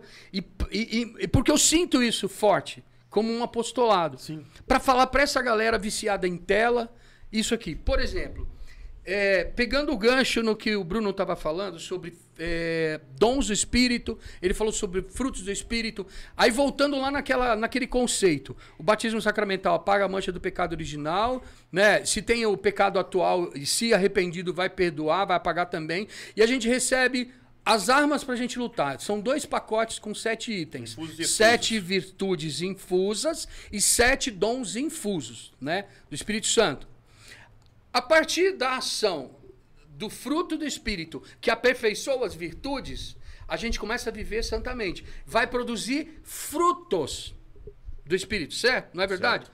Aí São Paulo fala, em Gálatas capítulo 5, ele vai falar das contrariedades entre a carne e o espírito. Aí ele vai enumerar 15 obras da carne Isso. e ele vai falar sete itens que compõem o fruto do espírito. Perdão, nove itens. A Vulgata tem 12. É, aqui a gente tem nove. Ele fala, ó, mas o fruto do Espírito, o fruto do Espírito é amor, alegria, paz, longanimidade, benignidade, bondade, fidelidade, mansidão, autodomínio. Domínio. Contra essas coisas não existe lei. Pois os que são de Cristo Jesus crucificado, é, perdão, cruci, pois os que são de Cristo Jesus crucificaram a carne com suas paixões e seus desejos. Ou seja, a gente vai lutar para gerar os frutos do Espírito, certo? Nessa lista de nove itens, o primeiro item é amor. São João fala, né? Deus Sem é amor, amor. nada. 1 João Não dá. 4, 8 e 16. Ele fala duas vezes no mesmo capítulo. Sim. Deus é amor. Cara, o primeiro fruto é ele mesmo em nós. Olha que loucura! Porque ele está morando. Lembra da palavra, a paradinha lá do permanecer, do menor? Sim. Ele mora em nós. O primeiro fruto é ele em nós. Ele em nós. Entendeu? sem ele não podemos nada. Não rola, cara. rola. Né? Não Sim. rola. Aí, olha o segundo fruto. É aqui que. Isso aqui, cara. Quando eu, em crises depressivas, eu tô falando de atualidade, tá? Eu luto com a depressão desde os 4 anos de idade, cara. Quando eu comecei minha caminhada, com, quando eu fui batizado no Espírito, é, com 25, aos 26 eu iniciei a minha caminhada, eu comecei a saber que eu tinha crises depressivas, que aquilo que eu vivia desde a infância era uma doença chamada depressão. Você tomou conhecimento, né? É. O Espírito Santo foi me clareando, colocando pessoas em, em meu redor. Aí eu fiz terapia muito tempo, eu tomei remédios eh, antidepressivos há muito tempo. Me ajudou naquele momento. E aí chegou um momento, né? Eu tô com 54 hoje, vou fazer 55 em, em junho, que eu falei, não, cara, eu não posso mais. Eu quero viver eh, eh, essa- essas crises, essas lutas é, entregando como reparação e lutando para ser curado pelo próprio Espírito. Sim. A gente tem o testemunho sim, do sim. Padre Marcelo, né, que ele viveu aqueles sete meses ali entre 2013 e 2014. Cara, ele não tomou remédio, ele não podia tomar remédio. E eu sou testemunha. Eu naquele, na, no ministério, cara, ele nunca cancelou uma missa, cara. Ele nunca, a Ju sabe, ela também participa. Ele nunca cancelou um programa de rádio ele nunca cancelou uma celebração. E eu estive lá durante esses sete meses e não percebi que ele estava em depressão. E ele foi definhando, definhando, emagrecendo. E aí, de repente, ele, se, ele revela que teve depressão, já saindo dela, sem tomar remédio. Eu falei, se ele consegue, eu também. quero isso para mim também. Isso foi em 2013, 2014. E aí eu fui entendendo. E aí, com essa viagem de querer entender a palavra de Deus, eu cheguei nisso aqui, cara. O Espírito mostra, olha só, mas o fruto do Espírito é amor. Ou seja, o primeiro fruto é ele em nós, que gera o segundo fruto, que é alegria. Eu fui entender, cara, que o primeiro, prim, o primeiro sinal da ação de Deus em nós, mas ação mesmo, a experiência com Cristo é alegria. E aí eu fui entender por que, que tantas vezes eu, na missão, Cara, por exemplo, é, durante o Eterna, foram sete anos intensos de show, quatro CDs gravados. Cara, a gente viajava às vezes o dia inteiro para fazer um show à noite, às vezes viajando 20 horas de ônibus ou mais, ou de avião, 3, 4 horas, e eu não conseguia falar. Porque eu estava em depressão, cara. Imagina, a banda na Uau. época estava num momento bom, entendeu? A gente vendia um bom número de CDs na época, vendia CD. É, a gente fazia shows para 30 mil, 40 mil pessoas em Raléu e outros festivais. E eu não conseguia falar, porque eu estava em depressão. A, primeira, a segunda vez que a gente tocou na Canção Nova, eu estava em depressão. Eu não consegui falar, cara. Eu não conseguia falar por causa de uma doença chamada depressão. Então, isso é uma luta, cara, porque, tipo assim, caramba, o Deus que eu prego, eu não tô, eu não tô entendendo o Deus que eu prego. Mas Deus permitiu que eu vivesse essa trilha.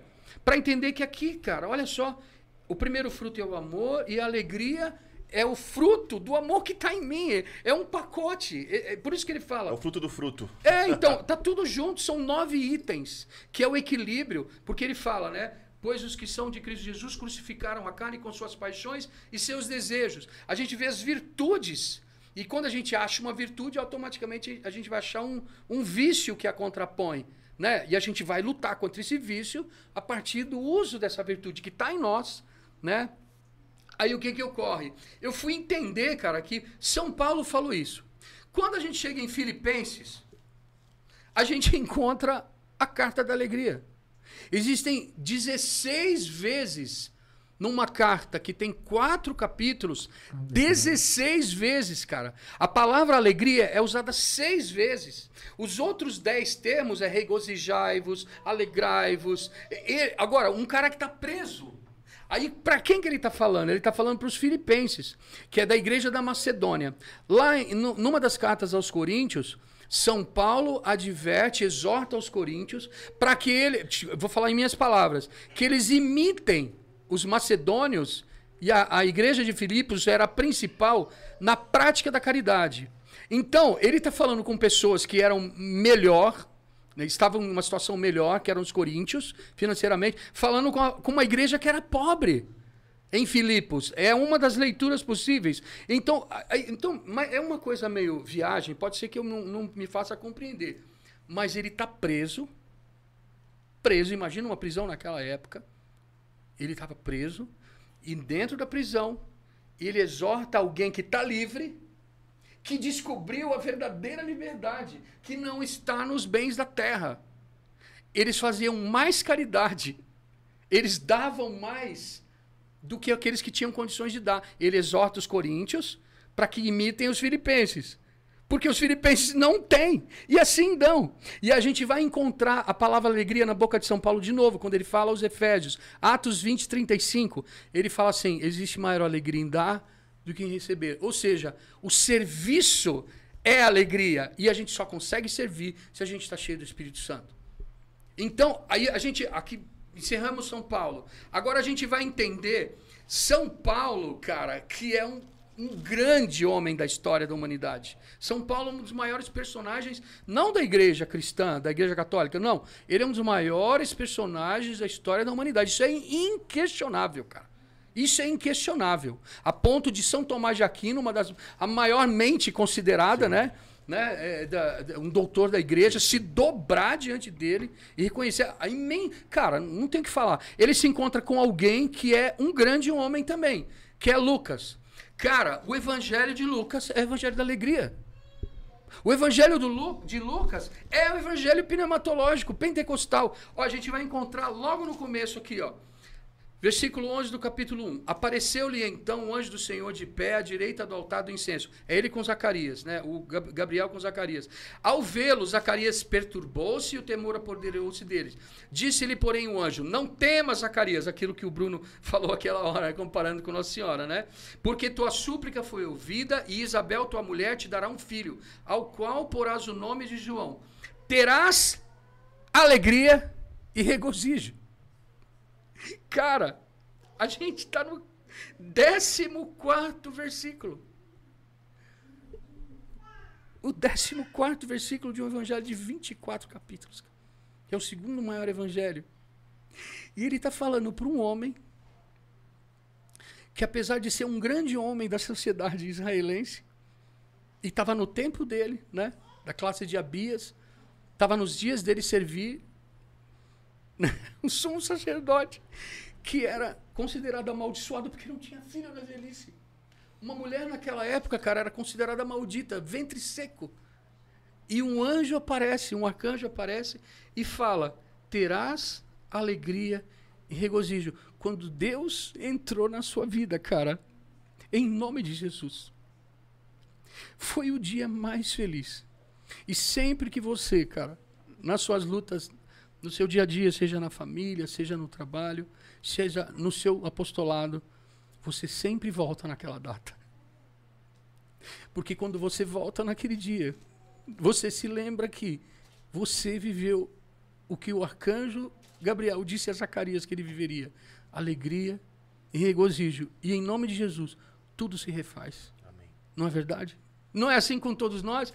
Olha só, e tem mais. Não, não para aqui. É, é alegria, cara. O tempo inteiro. Olha isso aqui, ó. Alegria e regozijo. E olha, olha o que ele fala, Brunão. Olha isso aqui, ó. E muitos se alegrarão com seu nascimento. Pois ele será grande diante do Senhor. Não beberá vinho, nem bebida embriagante. Vai falar aqui do Nazirado, né? Na vida de João Batista. Ficará. Olha, aqui é uma profecia que vai se cumprir ainda no primeiro capítulo ficará pleno do Espírito Santo, ainda no seio de sua mãe, e converterá muitos dos filhos de Israel ao Senhor, seu Deus. Né? Ele caminhará à sua frente com o espírito e o poder de Elias, a fim de converter os corações dos pais ao filho. E vai falando, beleza? Ele diz que ficaria pleno do Espírito Santo ainda no ventre da mãe. Quando a gente vai para o terceiro episódio, que aqui é o primeiro, o segundo episódio, segundo episódio é a anunciação. Quando a gente chega no terceiro episódio, na visitação, quando Nossa Senhora vai à casa de Isabel, e a gente sabe a história, eu só estou falando para lembrar, olha só, galera. Naqueles dias, Maria pôs-se a caminho para a região montanhosa, dirigindo-se apressadamente a uma cidade de Judá, a gente sabe hoje que é em Carém, né? É, entrou na casa de Zacarias e saudou Isabel. Olha isso aqui, gente, ó. Quando Isabel ouviu a saudação de Maria, a criança lhe estremeceu no ventre de Isabel, estremeceu no ventre, Isabel ficou plena do Espírito Santo. A voz de Nossa Senhora, que tinha em si logos, o embrião Jesus, logos, a voz de quem está cheio do Espírito, batiza no Espírito. E olha o que, vai acontecer quando falou que ah, muitos se alegrariam. Olha o que Isabel, a Bíblia diz que ela gritou, cara. Ela gritou. Isso é para a gente gritar quando pregar. Para viver a realidade. Bendita és tu entre as mulheres e bendito é o fruto do vosso do teu ventre. De onde me vem que a mãe do meu Senhor me visite? Pois quando a tua saudação chegou aos ouvidos, meus ouvidos, a criança estremeceu de alegria, ou seja, alegria messiânica se fazendo presente, se tornando realidade. Nós precisamos levar Isso pra galera viciada nas telas, pra galera viciada no crack, pra galera da- das raves, pra galera do êxtase, pra galera da maconha, pra galera da masturbação, pra galera da pornografia. A gente tem que levar isso. Isso, porque Uau. quem vive os frutos do Espírito com nove itens, o primeiro é o amor, o segundo é a alegria. São Paulo encerra aquela perícope, né? Aquele trecho a gente entende hoje como perícope, fala que os que são de Cristo Jesus crucificaram suas paixões e seus desejos, vivem as virtudes. E a virtude da alegria é presente, cara. Esse é, essa é a ponta da lança. Foi aí que você conseguiu passar por essa fase depressiva? Não, eu consigo lutar até hoje. Porque ainda vem, cara. Eu não posso negar. É. Minha esposa tá aqui, ela sabe. Ela sabe os dias que, cara, quando eu chego de viagem, a gente fica às vezes 10 dias fora. Ou então 5 dias fora, de cidade em cidade.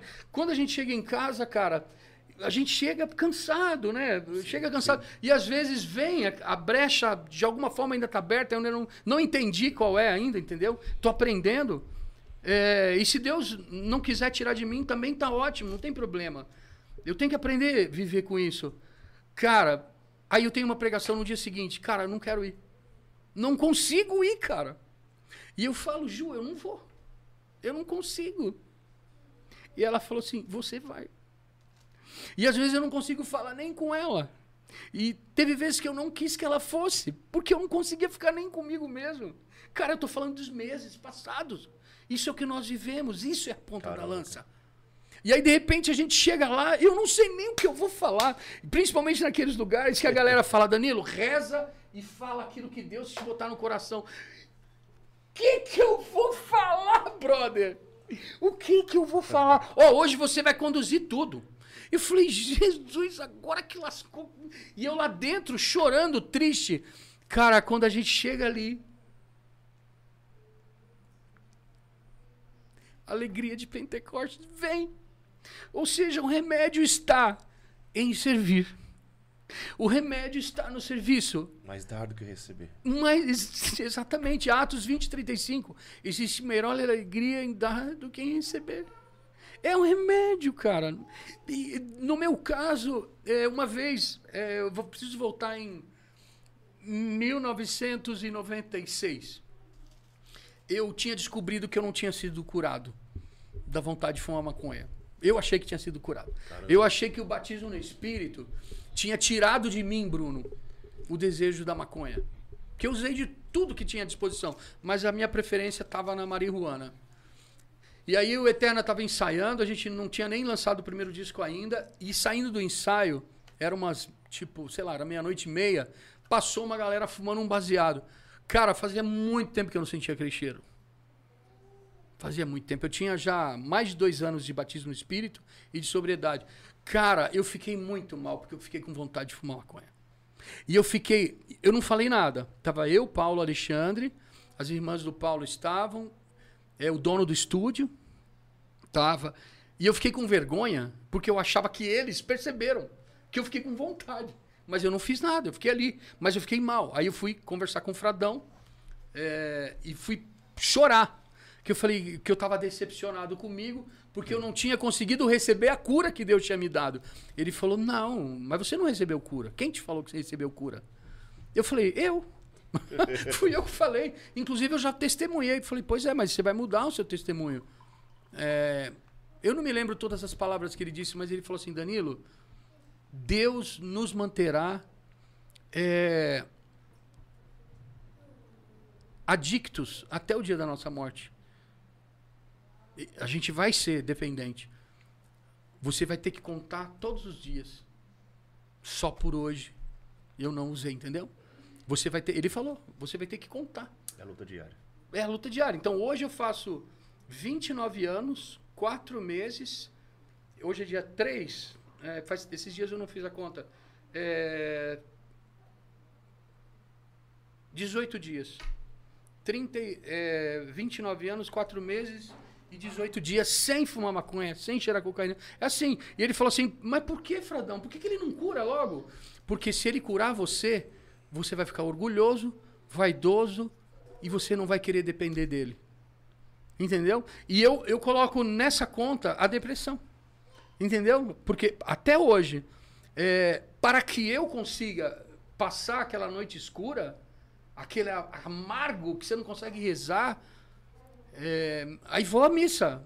Mas chega lá, eu comungo, mas eu não sinto. Mas é a fé que me levou, né? Teve até vezes que eu não fui à missa. Então, é, que a gente vai durante a semana também, né? A gente está conseguindo viver a, missa todos os dias. E, e eu entendi, cara, que alegria maior está em dar do que em receber. Ou seja, a alegria de Pentecostes.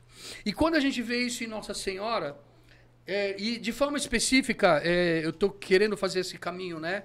A gente falou de João, é, Paulo, agora Lucas. Porque Lucas foi quem mostrou o macarismo de forma esplêndida. Né? O macarismo, figura de linguagem da bem-aventurança, né? Macarios, bem-aventurado, né?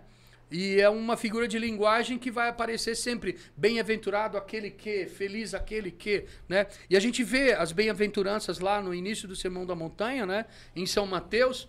E a gente vê também em Lucas, né? De uma outra forma, com outra teologia. Mas quando ele vai narrar ah, os, nos dois primeiros evangelhos, perdão, nos dois primeiros capítulos do evangelho dele, ele vai mostrar é, o macarismo em Nossa Senhora de forma, é, de forma muito potente, na sua maior potência possível. E por que eu estou falando do macarismo? Porque feliz é aquele que. Os santos são alegres. Os santos são felizes, porque a felicidade está em em Deus. A, a felicidade está em estar em Deus. Não é? Quando a gente vê um, um, um, texto maravilhoso lá, os dois caminhos do Salmo 1, feliz o homem que. Isso é macarismo, é a bem-aventurança, né? Que não vai ao conselho dos, dos ímpios, não, se, não, não anda na, é, na, na, no caminho dos perversos, do, dos ímpios, né? E não se assenta na roda dos escarnecedores. Ou seja, ele está falando o caminho, o caminho da bem-aventurança está, está em estar em Deus. E esse lance, cara, para mim, não tem como viver sem Nossa Senhora. Então eu faço um apelo para a galera, né? Olhando para você que está assistindo a gente, você está vendo agora, faça um comentário. Então, se você é, tá vendo depois, né? A gente sabe que é, a gente tem essa possibilidade na internet, graças a Deus. Faça essa experiência da alegria do Espírito Santo. De forma especial, você que tem depressão, né? Eu acho que é importante a gente falar disso. Porque a gente tem um remédio, a gente tem uma, uma fórmula certa. Né? E, e os santos viveram noites escuras, né? A gente tem um, uma, uma, obra maravilhosa né, de São João da Cruz que fala disso especificamente. A gente vê Jeremias, né, que amaldiçoando o dia que nasceu. A gente vê Elias sofrendo, né? Mas a pressão. Não é? Então, hoje a gente entende é, isso. Santa Terezinha do Menino Jesus. Então. Né, a gente vê que tem vários não foram santos poupados, que não irmão. foram poupados. E Bruno, meu amigo, no final, eles foram para o céu. A gente vai ver até o próprio São Francisco que pulava na roseira, que abraçava o, o boneco de neve, né?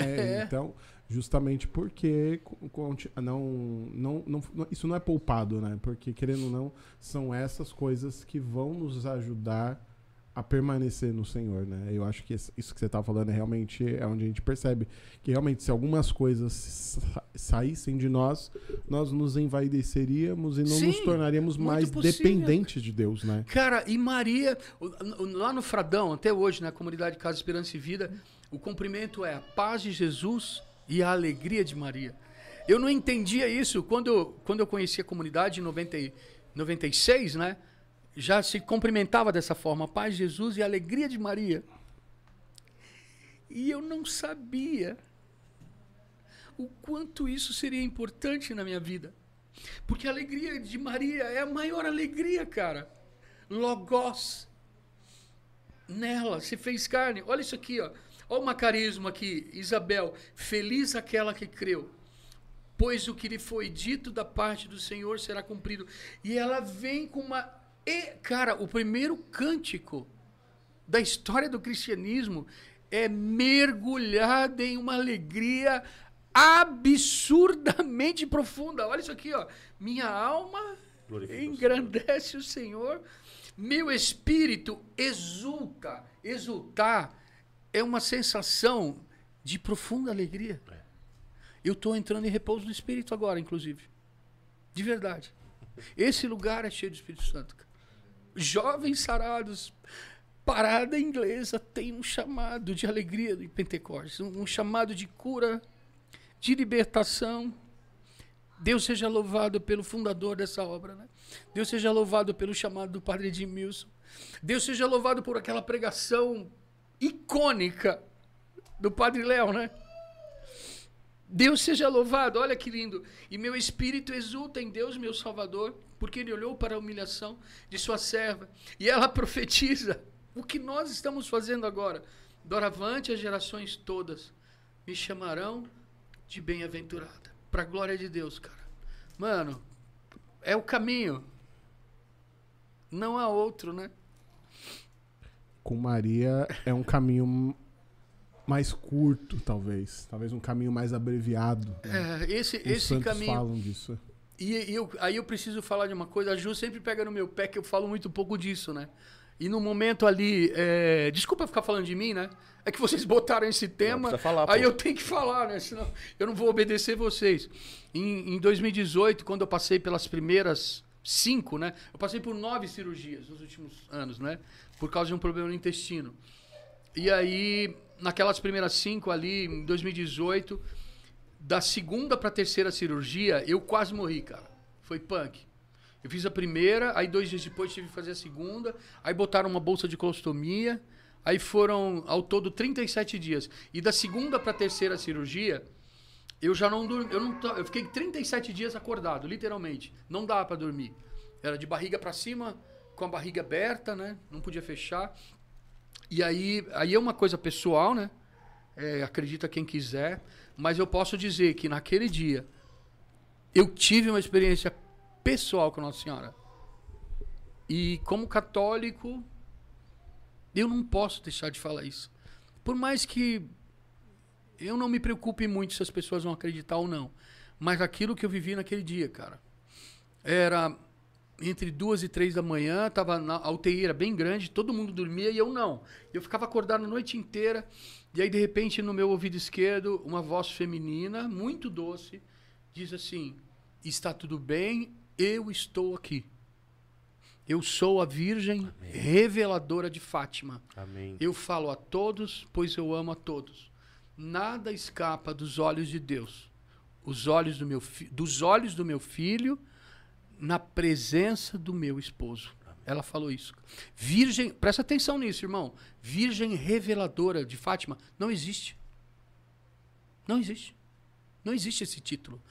Mas eu vou mostrar. Hoje eu entendo por que, que ela, se foi ela mesmo que falou. Eu só sei que minha relação com Nossa Senhora naquele dia, para hoje, mudou completamente. Mudou, é outro. Quando eu rezo o rosário, quando eu falo de Nossa Senhora, aí é, Deus acabou me encaminhando, né? para estudar sobre Nossa Senhora. Eu fiz o primeiro curso de Mariologia, Introdução à Mariologia, com o Anderson, um baita professor.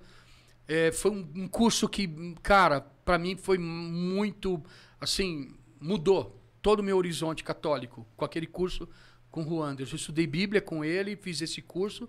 E aí depois, posteriormente, conheci o Márcio.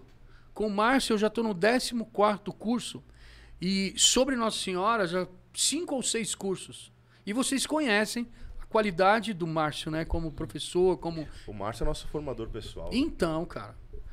E, e ele também, cara, é, eu, eu, eu acho muito louco isso porque ele teve uma experiência pessoal Exato. familiar.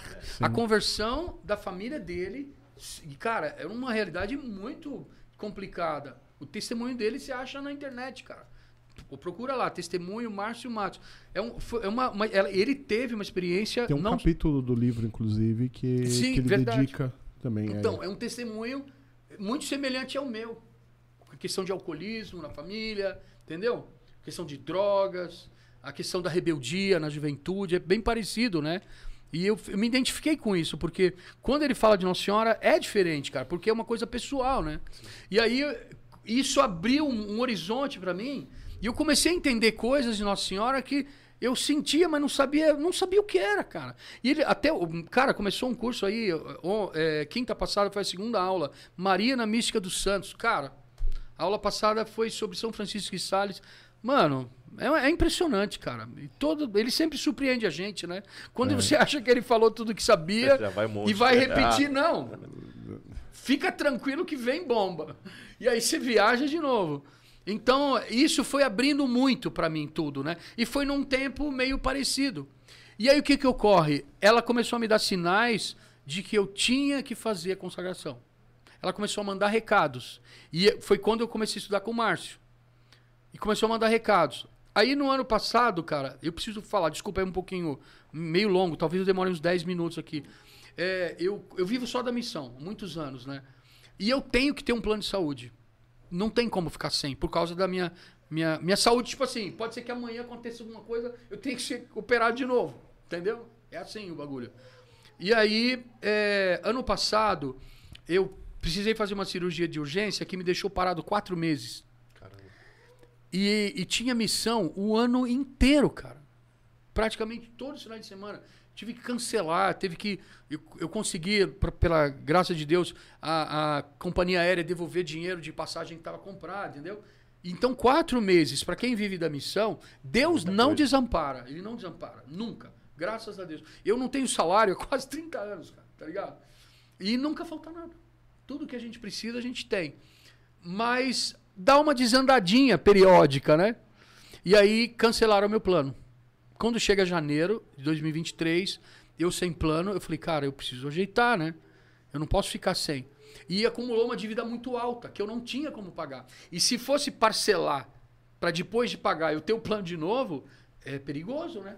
Aí eu fui na, na central lá da, da- da- do- do, Do plano. do plano de saúde, é, esqueci o nome da, da avenida, e era um prédio muito grande, tinha um pé direito, Bruno, de, sei lá, uns 10 metros de altura, muito grande.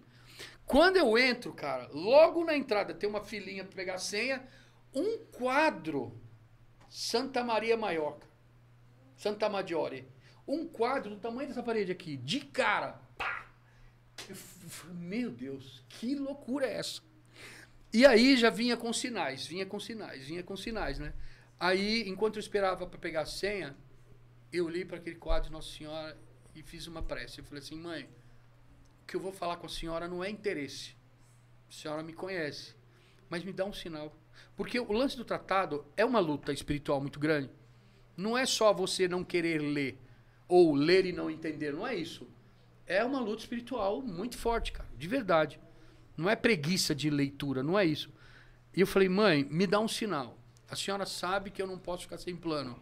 Eu preciso sair daqui com o meu plano resolvido. Eu só preciso desse sinal. Se a senhora me der este sinal, a minha prioridade vai ser fazer a consagração. Vai ser a minha prioridade. E eu já pensei na data. Eu vou fazer no dia 13 de maio.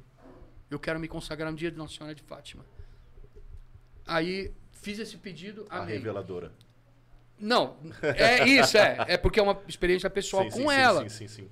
A Virgem de Fátima. Porque a partir da, que ela falou Virgem Reveladora de Fátima, eu comecei a me interessar para entender Sim, o que. sim, e eu sim. comecei a ligar os pontos. Tudo que eu estava vivendo ali tinha a ver com as mensagens, com a teologia das mensagens de Fátima. Tinha uma ligação muito in- interessante. Inclusive, é, aquele hospital é beneficência portuguesa. E eles são devotos de duas grandes figuras: Nossa Senhora de Fátima e Santo Antônio. Eu nasci no dia de Santo Antônio. Meu nome é Danilo Antônio. Ou seja, foi uma das coisas que começou a ligar da real possibilidade de eu ter ouvido ela mesmo, entendeu? Eu, né? aí, aí, tipo assim, aí quando eu fiz essa oração, olhei para aquele quadro gigantesco lá, e aí me chamaram no balcão que fica debaixo desse quadro. Fui até lá. A moça fez umas paradinhas lá e falou assim: ó, agora, porque quando a gente fica velho, eles chamam de senhor, né? Não é porque a gente tem moral, é porque a barba tá branca. Aí ela chegou e falou assim: agora o senhor Beleza. O senhor vai voltar para a porta de entrada e vai sentar naquele sofá. Vamos chamar o senhor de lá. Na mesma, nessa senha. Falei, beleza. Quando eu viro, irmão, para voltar pro sofá, um outro quadro, maior ainda, cara. Aquela capelinha de Schoenstatt, sabe? Três vezes admirável. Eu falei, eita, eu, é a primeira resposta, já tá vindo a resposta. Aí eu sentei no sofá. Cara, eu fiquei esperando um tempão. Fiquei esperando, sei lá, uns 20 minutos. Eu tava lendo. Eu tava lendo A Fé Explicada. Eu até lembro o livro que eu tava lendo. Que é de Léo Tresse, de capa verde, né? Uhum. Tava lendo aquele livro lá. De repente, cara, chega a mensagem no WhatsApp, né? Eu vou olhar um amigo de, ó, da época do Eterna, cara. Eu conheço esse brother desde 98, olha só. E ele não é da igreja. Ele se diz cristão, mas ele, ele vive da forma dele e tal, né? E ele é do meio metal de São Paulo, né? E ele organizava festivais, levou o Eterna para tocar algumas vezes nos festivais dele. Ele me manda mensagem e ele falou assim: "Cara, você tá aqui no prédio?"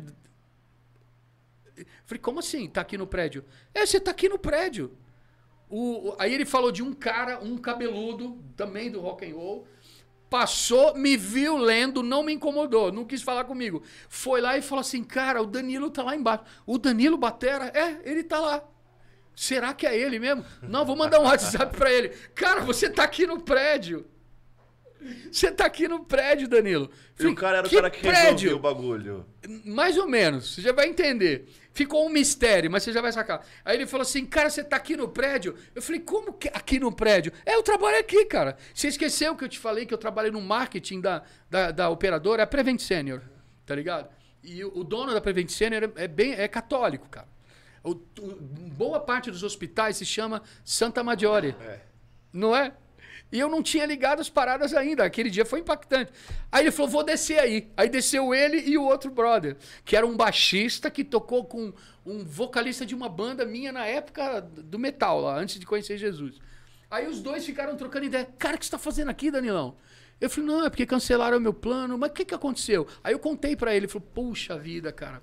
Danilão, seu plano já era, cara. Não tem o que fazer. Não tenho o que fazer. Eu queria poder ajudar você. Falei, não, cara, eu nem, nem, nem cogitei isso, né? Não ia te pedir nada. Eu sabia que ele trabalhava na empresa, mas não sabia que era ali, tá ligado? Aí ele ficou conversando, começou a falar de outras coisas. Aí, cara, 10 para 5, sobe lá, senão vai fechar e já era. Vai lá resolver sua parada. Deu um abraço, a gente se fala aí, não sei o que, não sei o que, não sei o que. Beleza. Ele, ele falou que não tinha como resolver, que realmente já era. E ele não podia fazer nada, não tinha como pedir um favor, não rolava nada. Beleza, chego lá em cima, fiquei esperando, a menina me sen- sentou na minha frente, falou assim: é, é, senhor Danilo, né? Aquela parada de ficar velho. Não é moral, não. Tipo assim, é, ela não falou tipo assim, eu tô falando tipo assim. Se bem que ela era bem jovem, mas ela não falou tipo assim, ela falou assim: é, é, realmente seu plano foi cancelado, e não só o seu plano, é, o seu, pessoal, esse, essa categoria não existe mais, acabou. Nossa, podia ficar melhor, né? Não, não existe mais. Eu falei, nossa, ah, beleza, né? Então, mas é, eu tô preocupado que eu tenho que pagar uma dívida muito alta e eu não posso ficar sem plano. Inclusive, pode ver aí, eu fiz uma cirurgia alguns meses atrás, isso aqui. É, isso mesmo. Então, mas aí, aí ela não dava atenção porque eu falava, tá ligado? Ela falou assim, ó, aquele plano seu, aquela categoria acabou. Na, no lugar dessa categoria, entrou uma categoria melhor, que abrangeu outras cidades e dá vantagens que o seu não tinha. Eu falei, que legal. Que bom, né? Que- Que beleza, a empresa crescendo e tal, né? Mas é, então, eu tenho que pagar minha dívida, eu tô preocupado é com isso, né? Mas você deseja continuar com a operadora? Eu falei, claro, mas eu tenho que pagar minha dívida. Eu tô preocupado, porque se for parcelar e for terminar, eu vou pagar em 20 vezes, eu vou ficar sem plano. Como é que vai ficar a minha parada, né? Aí ela falou assim: é, é, então, se você quiser continuar, você pode aderir a esse plano novo aqui, ó, que é melhor que o que você tinha. Eu falei, claro que eu quero, mas e a minha dívida? Como é que eu falo? E ela ficava fugindo, ela falou assim: não, você não entendeu. Você quer continuar com a operadora? Eu falei, quero, claro que eu quero. Então, aceita esse plano e você continua conosco. Eu falei, beleza, mas. Mas e a dívida, E a minha pô? dívida era muita. Cara, era muito dinheiro. Eu não tinha como. Eu não tinha, eu tenho que vender o carro. E quem que vai querer meu carro, mano? O carro tá todo lascado. Aí, ela falou assim: olha, presta atenção. Só me responde mais uma vez: você quer continuar no plano? Eu falei, sim. Então sua dívida não existe mais. Meu Deus do céu. Eu falei, como assim? Eu tenho que pagar, é justo, eu tô devendo. Ela, sim. Mas se você quiser continuar, você vai aderir a uma categoria nova, que é melhor, e a sua dívida não existe mais. Você aceita? Eu fiquei emocionado, porque eu lembrei do meu pedido, tá ligado? Aí ela falou assim: eu, eu aceito. Então, passa para a sala do lado para se assinar. Aí você já sai daqui coberto de novo com o plano. Eu falei, cara, tudo bem, pode acontecer, né, irmão? Que uma operadora tem algum problema Não, não e pode. pra, eu pra trabalho com isso segura- não pode. eu trabalho com isso e não É, né? pode. Então, não pode. então eu saí dali, eu saí dali com a prioridade de cumprir minha palavra com, com ela, que já tinha falado tantas vezes. Tá aqui o meu tratado, E cara. coberto, né? Hã? E coberto. É, e coberto com plano de saúde. Olha isso aqui, cara. Não, coberto por Nossa Senhora. Ah, claro, claro. Como você, olha, Não, tô brincando. ó, 2003. Eu ganhei ele em junho de 2003, perto do dia do meu aniversário. A primeira turma do Santuário Mãe de Deus, que eu me lembre, na minha época, que eu entrei lá em 2000. eh, Não, não, não. A, a irmã que me deu, a Sidoca, ela fez em 2003, mas ela me deu em 2005. Foi isso. A primeira turma foi dessa época aí. E aí eu não conseguia. Cara, quando eu cheguei, eu falei, cara, vou começar. Aí comecei a ler, comecei a rezar pra fazer funcionar a parada.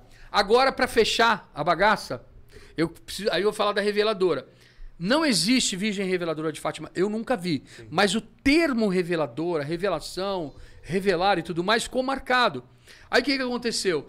Eu fui pregar numa comunidade em, São, em Sorocaba de amigos. Eu vou lá várias vezes, graças a Deus. É, eu fui pregar lá no dia 12 do 4, era uma quarta-feira. Entendeu?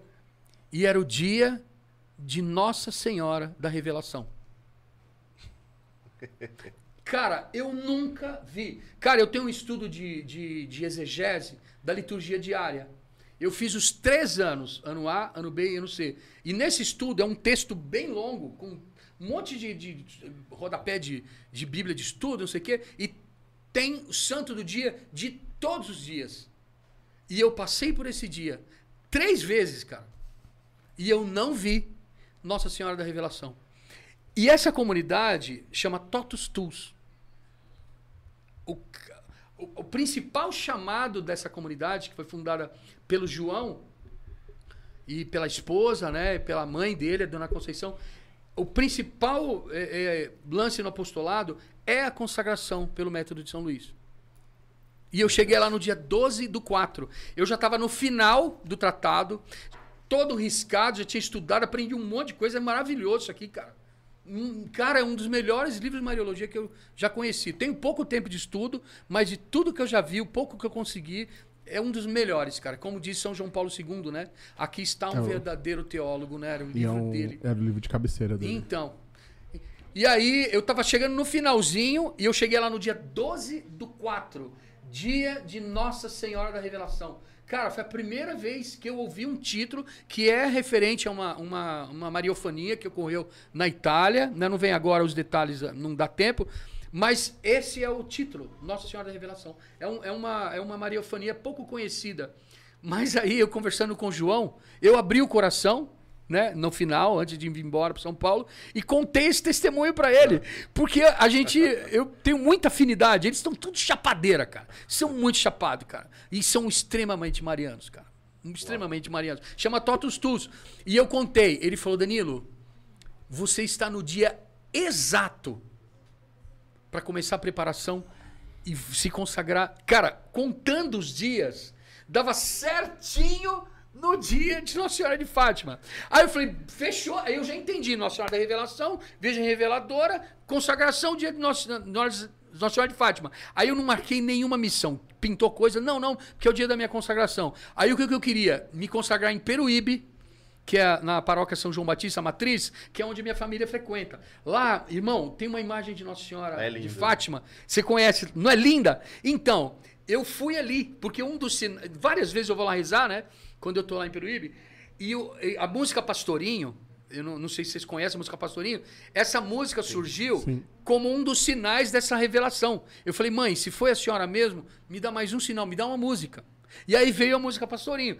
E quando eu estava escrevendo a letra, e e não tinha a melodia do refrão ainda, eu fui diante dessa imagem, rezando. Eu falei, mãe, eu não acho o refrão, tá difícil. Aí, no mesmo dia, pintou e virou o que a música é hoje, né? Eu falei, então, eu quero me consagrar lá. Beleza, aí eu marquei com a Ju, vamos descer no dia tal, dia 13 de maio. E eu, eu falei assim: ó, não interessa quem vai estar tá lá, eu vou parar na frente daquela imagem, vou ler o texto, vou estar tá com a. Eu ganhei a cadeia, bicho, eu nem comprei, eu ganhei a cadeia. Falei, eu vou fazer essa parada, vou fazer sozinho. Quando eu chego em Peruíbe, a minha, minhas irmãs servem na paróquia, né? Ela falou, Danilo, hoje tem missa às 18 horas. Que animal! Então eu vou mais cedo, faço a consagração e já fico na missa. Já vai fechar a tampa. Preciso nem falar com ninguém, porque essa hora eu vou falar com o padre, não sei se vai dar certo. Não vou contar com isso, né? Vou lá. Quando vai chegando a hora, a minha irmã fala: Danilo, hoje tem uma turma que vai se consagrar. Eles estão se preparando, já tem um tempo. E hoje é a consagração deles. Falei, meu Deus, vai, deu mais certo ainda. Aí quando a gente tá chegando na, na paróquia, né? Eu fui estacionar o carro, a Ju, minha esposa, foi na frente com minha irmã e aí encontrou uma, uma moça que estava na turma, que estava no retiro de mulheres que eu tinha pregado meses antes.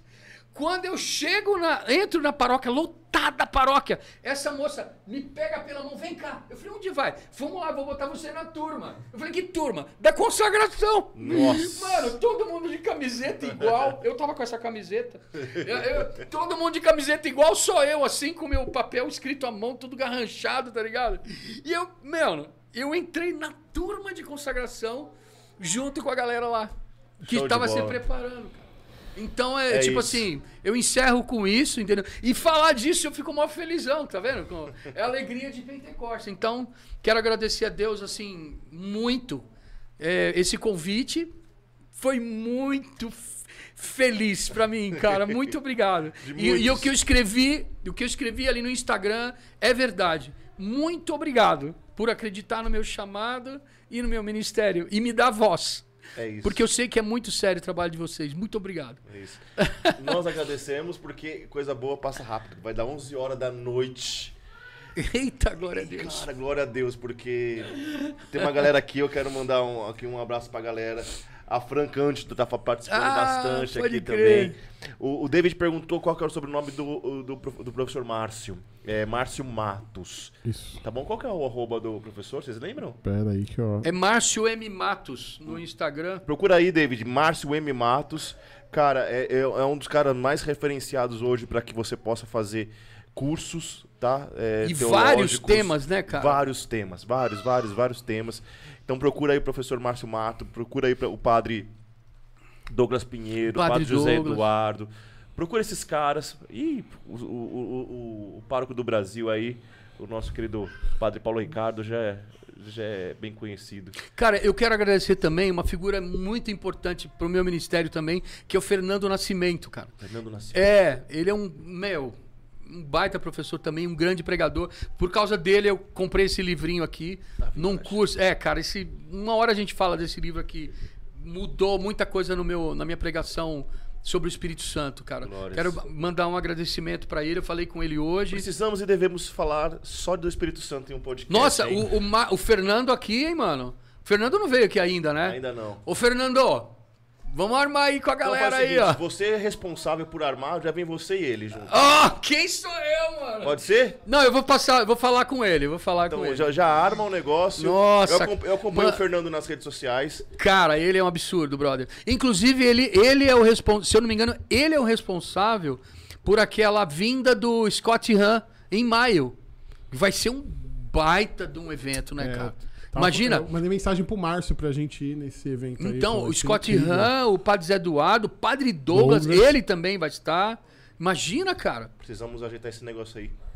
Já vem. Já inclusive, eu, pode ser interessante para ele, inclusive para divulgação, né, dessa. Topa falar com ele? Tô, demorou. Mando, mando, eu mando uma mensagem para ele, cara. Fechou. Ele é um, um grande homem de Deus. É isso. É isso. Queria Só agradecer, isso? cara, que assim, tem uma galera no YouTube, tem uma galera no Instagram também. Hoje nós conseguimos aí, inaugurar os, as duas plataformas ao mesmo tempo. Que Foi legal. uma experiência boa e a gente precisa continuar com isso. Certo, Brunão? Recados, avisos paroquiais, Avisos da comunidade. avisos da comunidade. cara. Já divulga a tarde de louvor 2 que você vai fazer lá na parada. lá. Fala aí onde que vai ser a tarde de louvor. Aí eu preciso comprar passagem pra ir pra Lagoas. Ah, então tá bom. Ah, eu pensei que, essa- eu pensei que era lá no Marca da Vitória, pô. Galera, então, ó, Carnaval, Maranatá de Carnaval, vai lá na link no, na- o link da bio lá no Instagram, se inscreve no Maranatá. É o é um Maranatá diferente de todos os outros que nós vamos ter durante o ano. Não vou te prometer que ele é o melhor, porque você vai ter que ir em todos e me dizer qual foi o melhor, né? Porque aí tem cada um com seu gosto, né? É, tipo assim. Eu não posso fazer propaganda, né, de uma coisa que É, tipo gosto. você ir numa festa e vai ter coxinha, risoles, bolinho de quê? Tem que comer um de cada um pra saber qual que é bom. Exatamente. Então se inscreve lá no Maranatá, garante a sua vaga para essa experiência, se inscreve neste canal, curte este vídeo, compartilha ele nas suas redes sociais, compartilhe com seus amigos, ajude a essa mensagem mariana Eita, encontrar o maior glória a número de corações possíveis. Lembrando que dia 13. É dia 13 que nós voltamos? De maio? Não. Dia 13 de maio? Não. Maio. Dia 13 de janeiro. Dia 13 de janeiro nós só 13 de maio, até ela vai, chamar nossa atenção. Não, pô. ela faz a gente voltar antes, pô.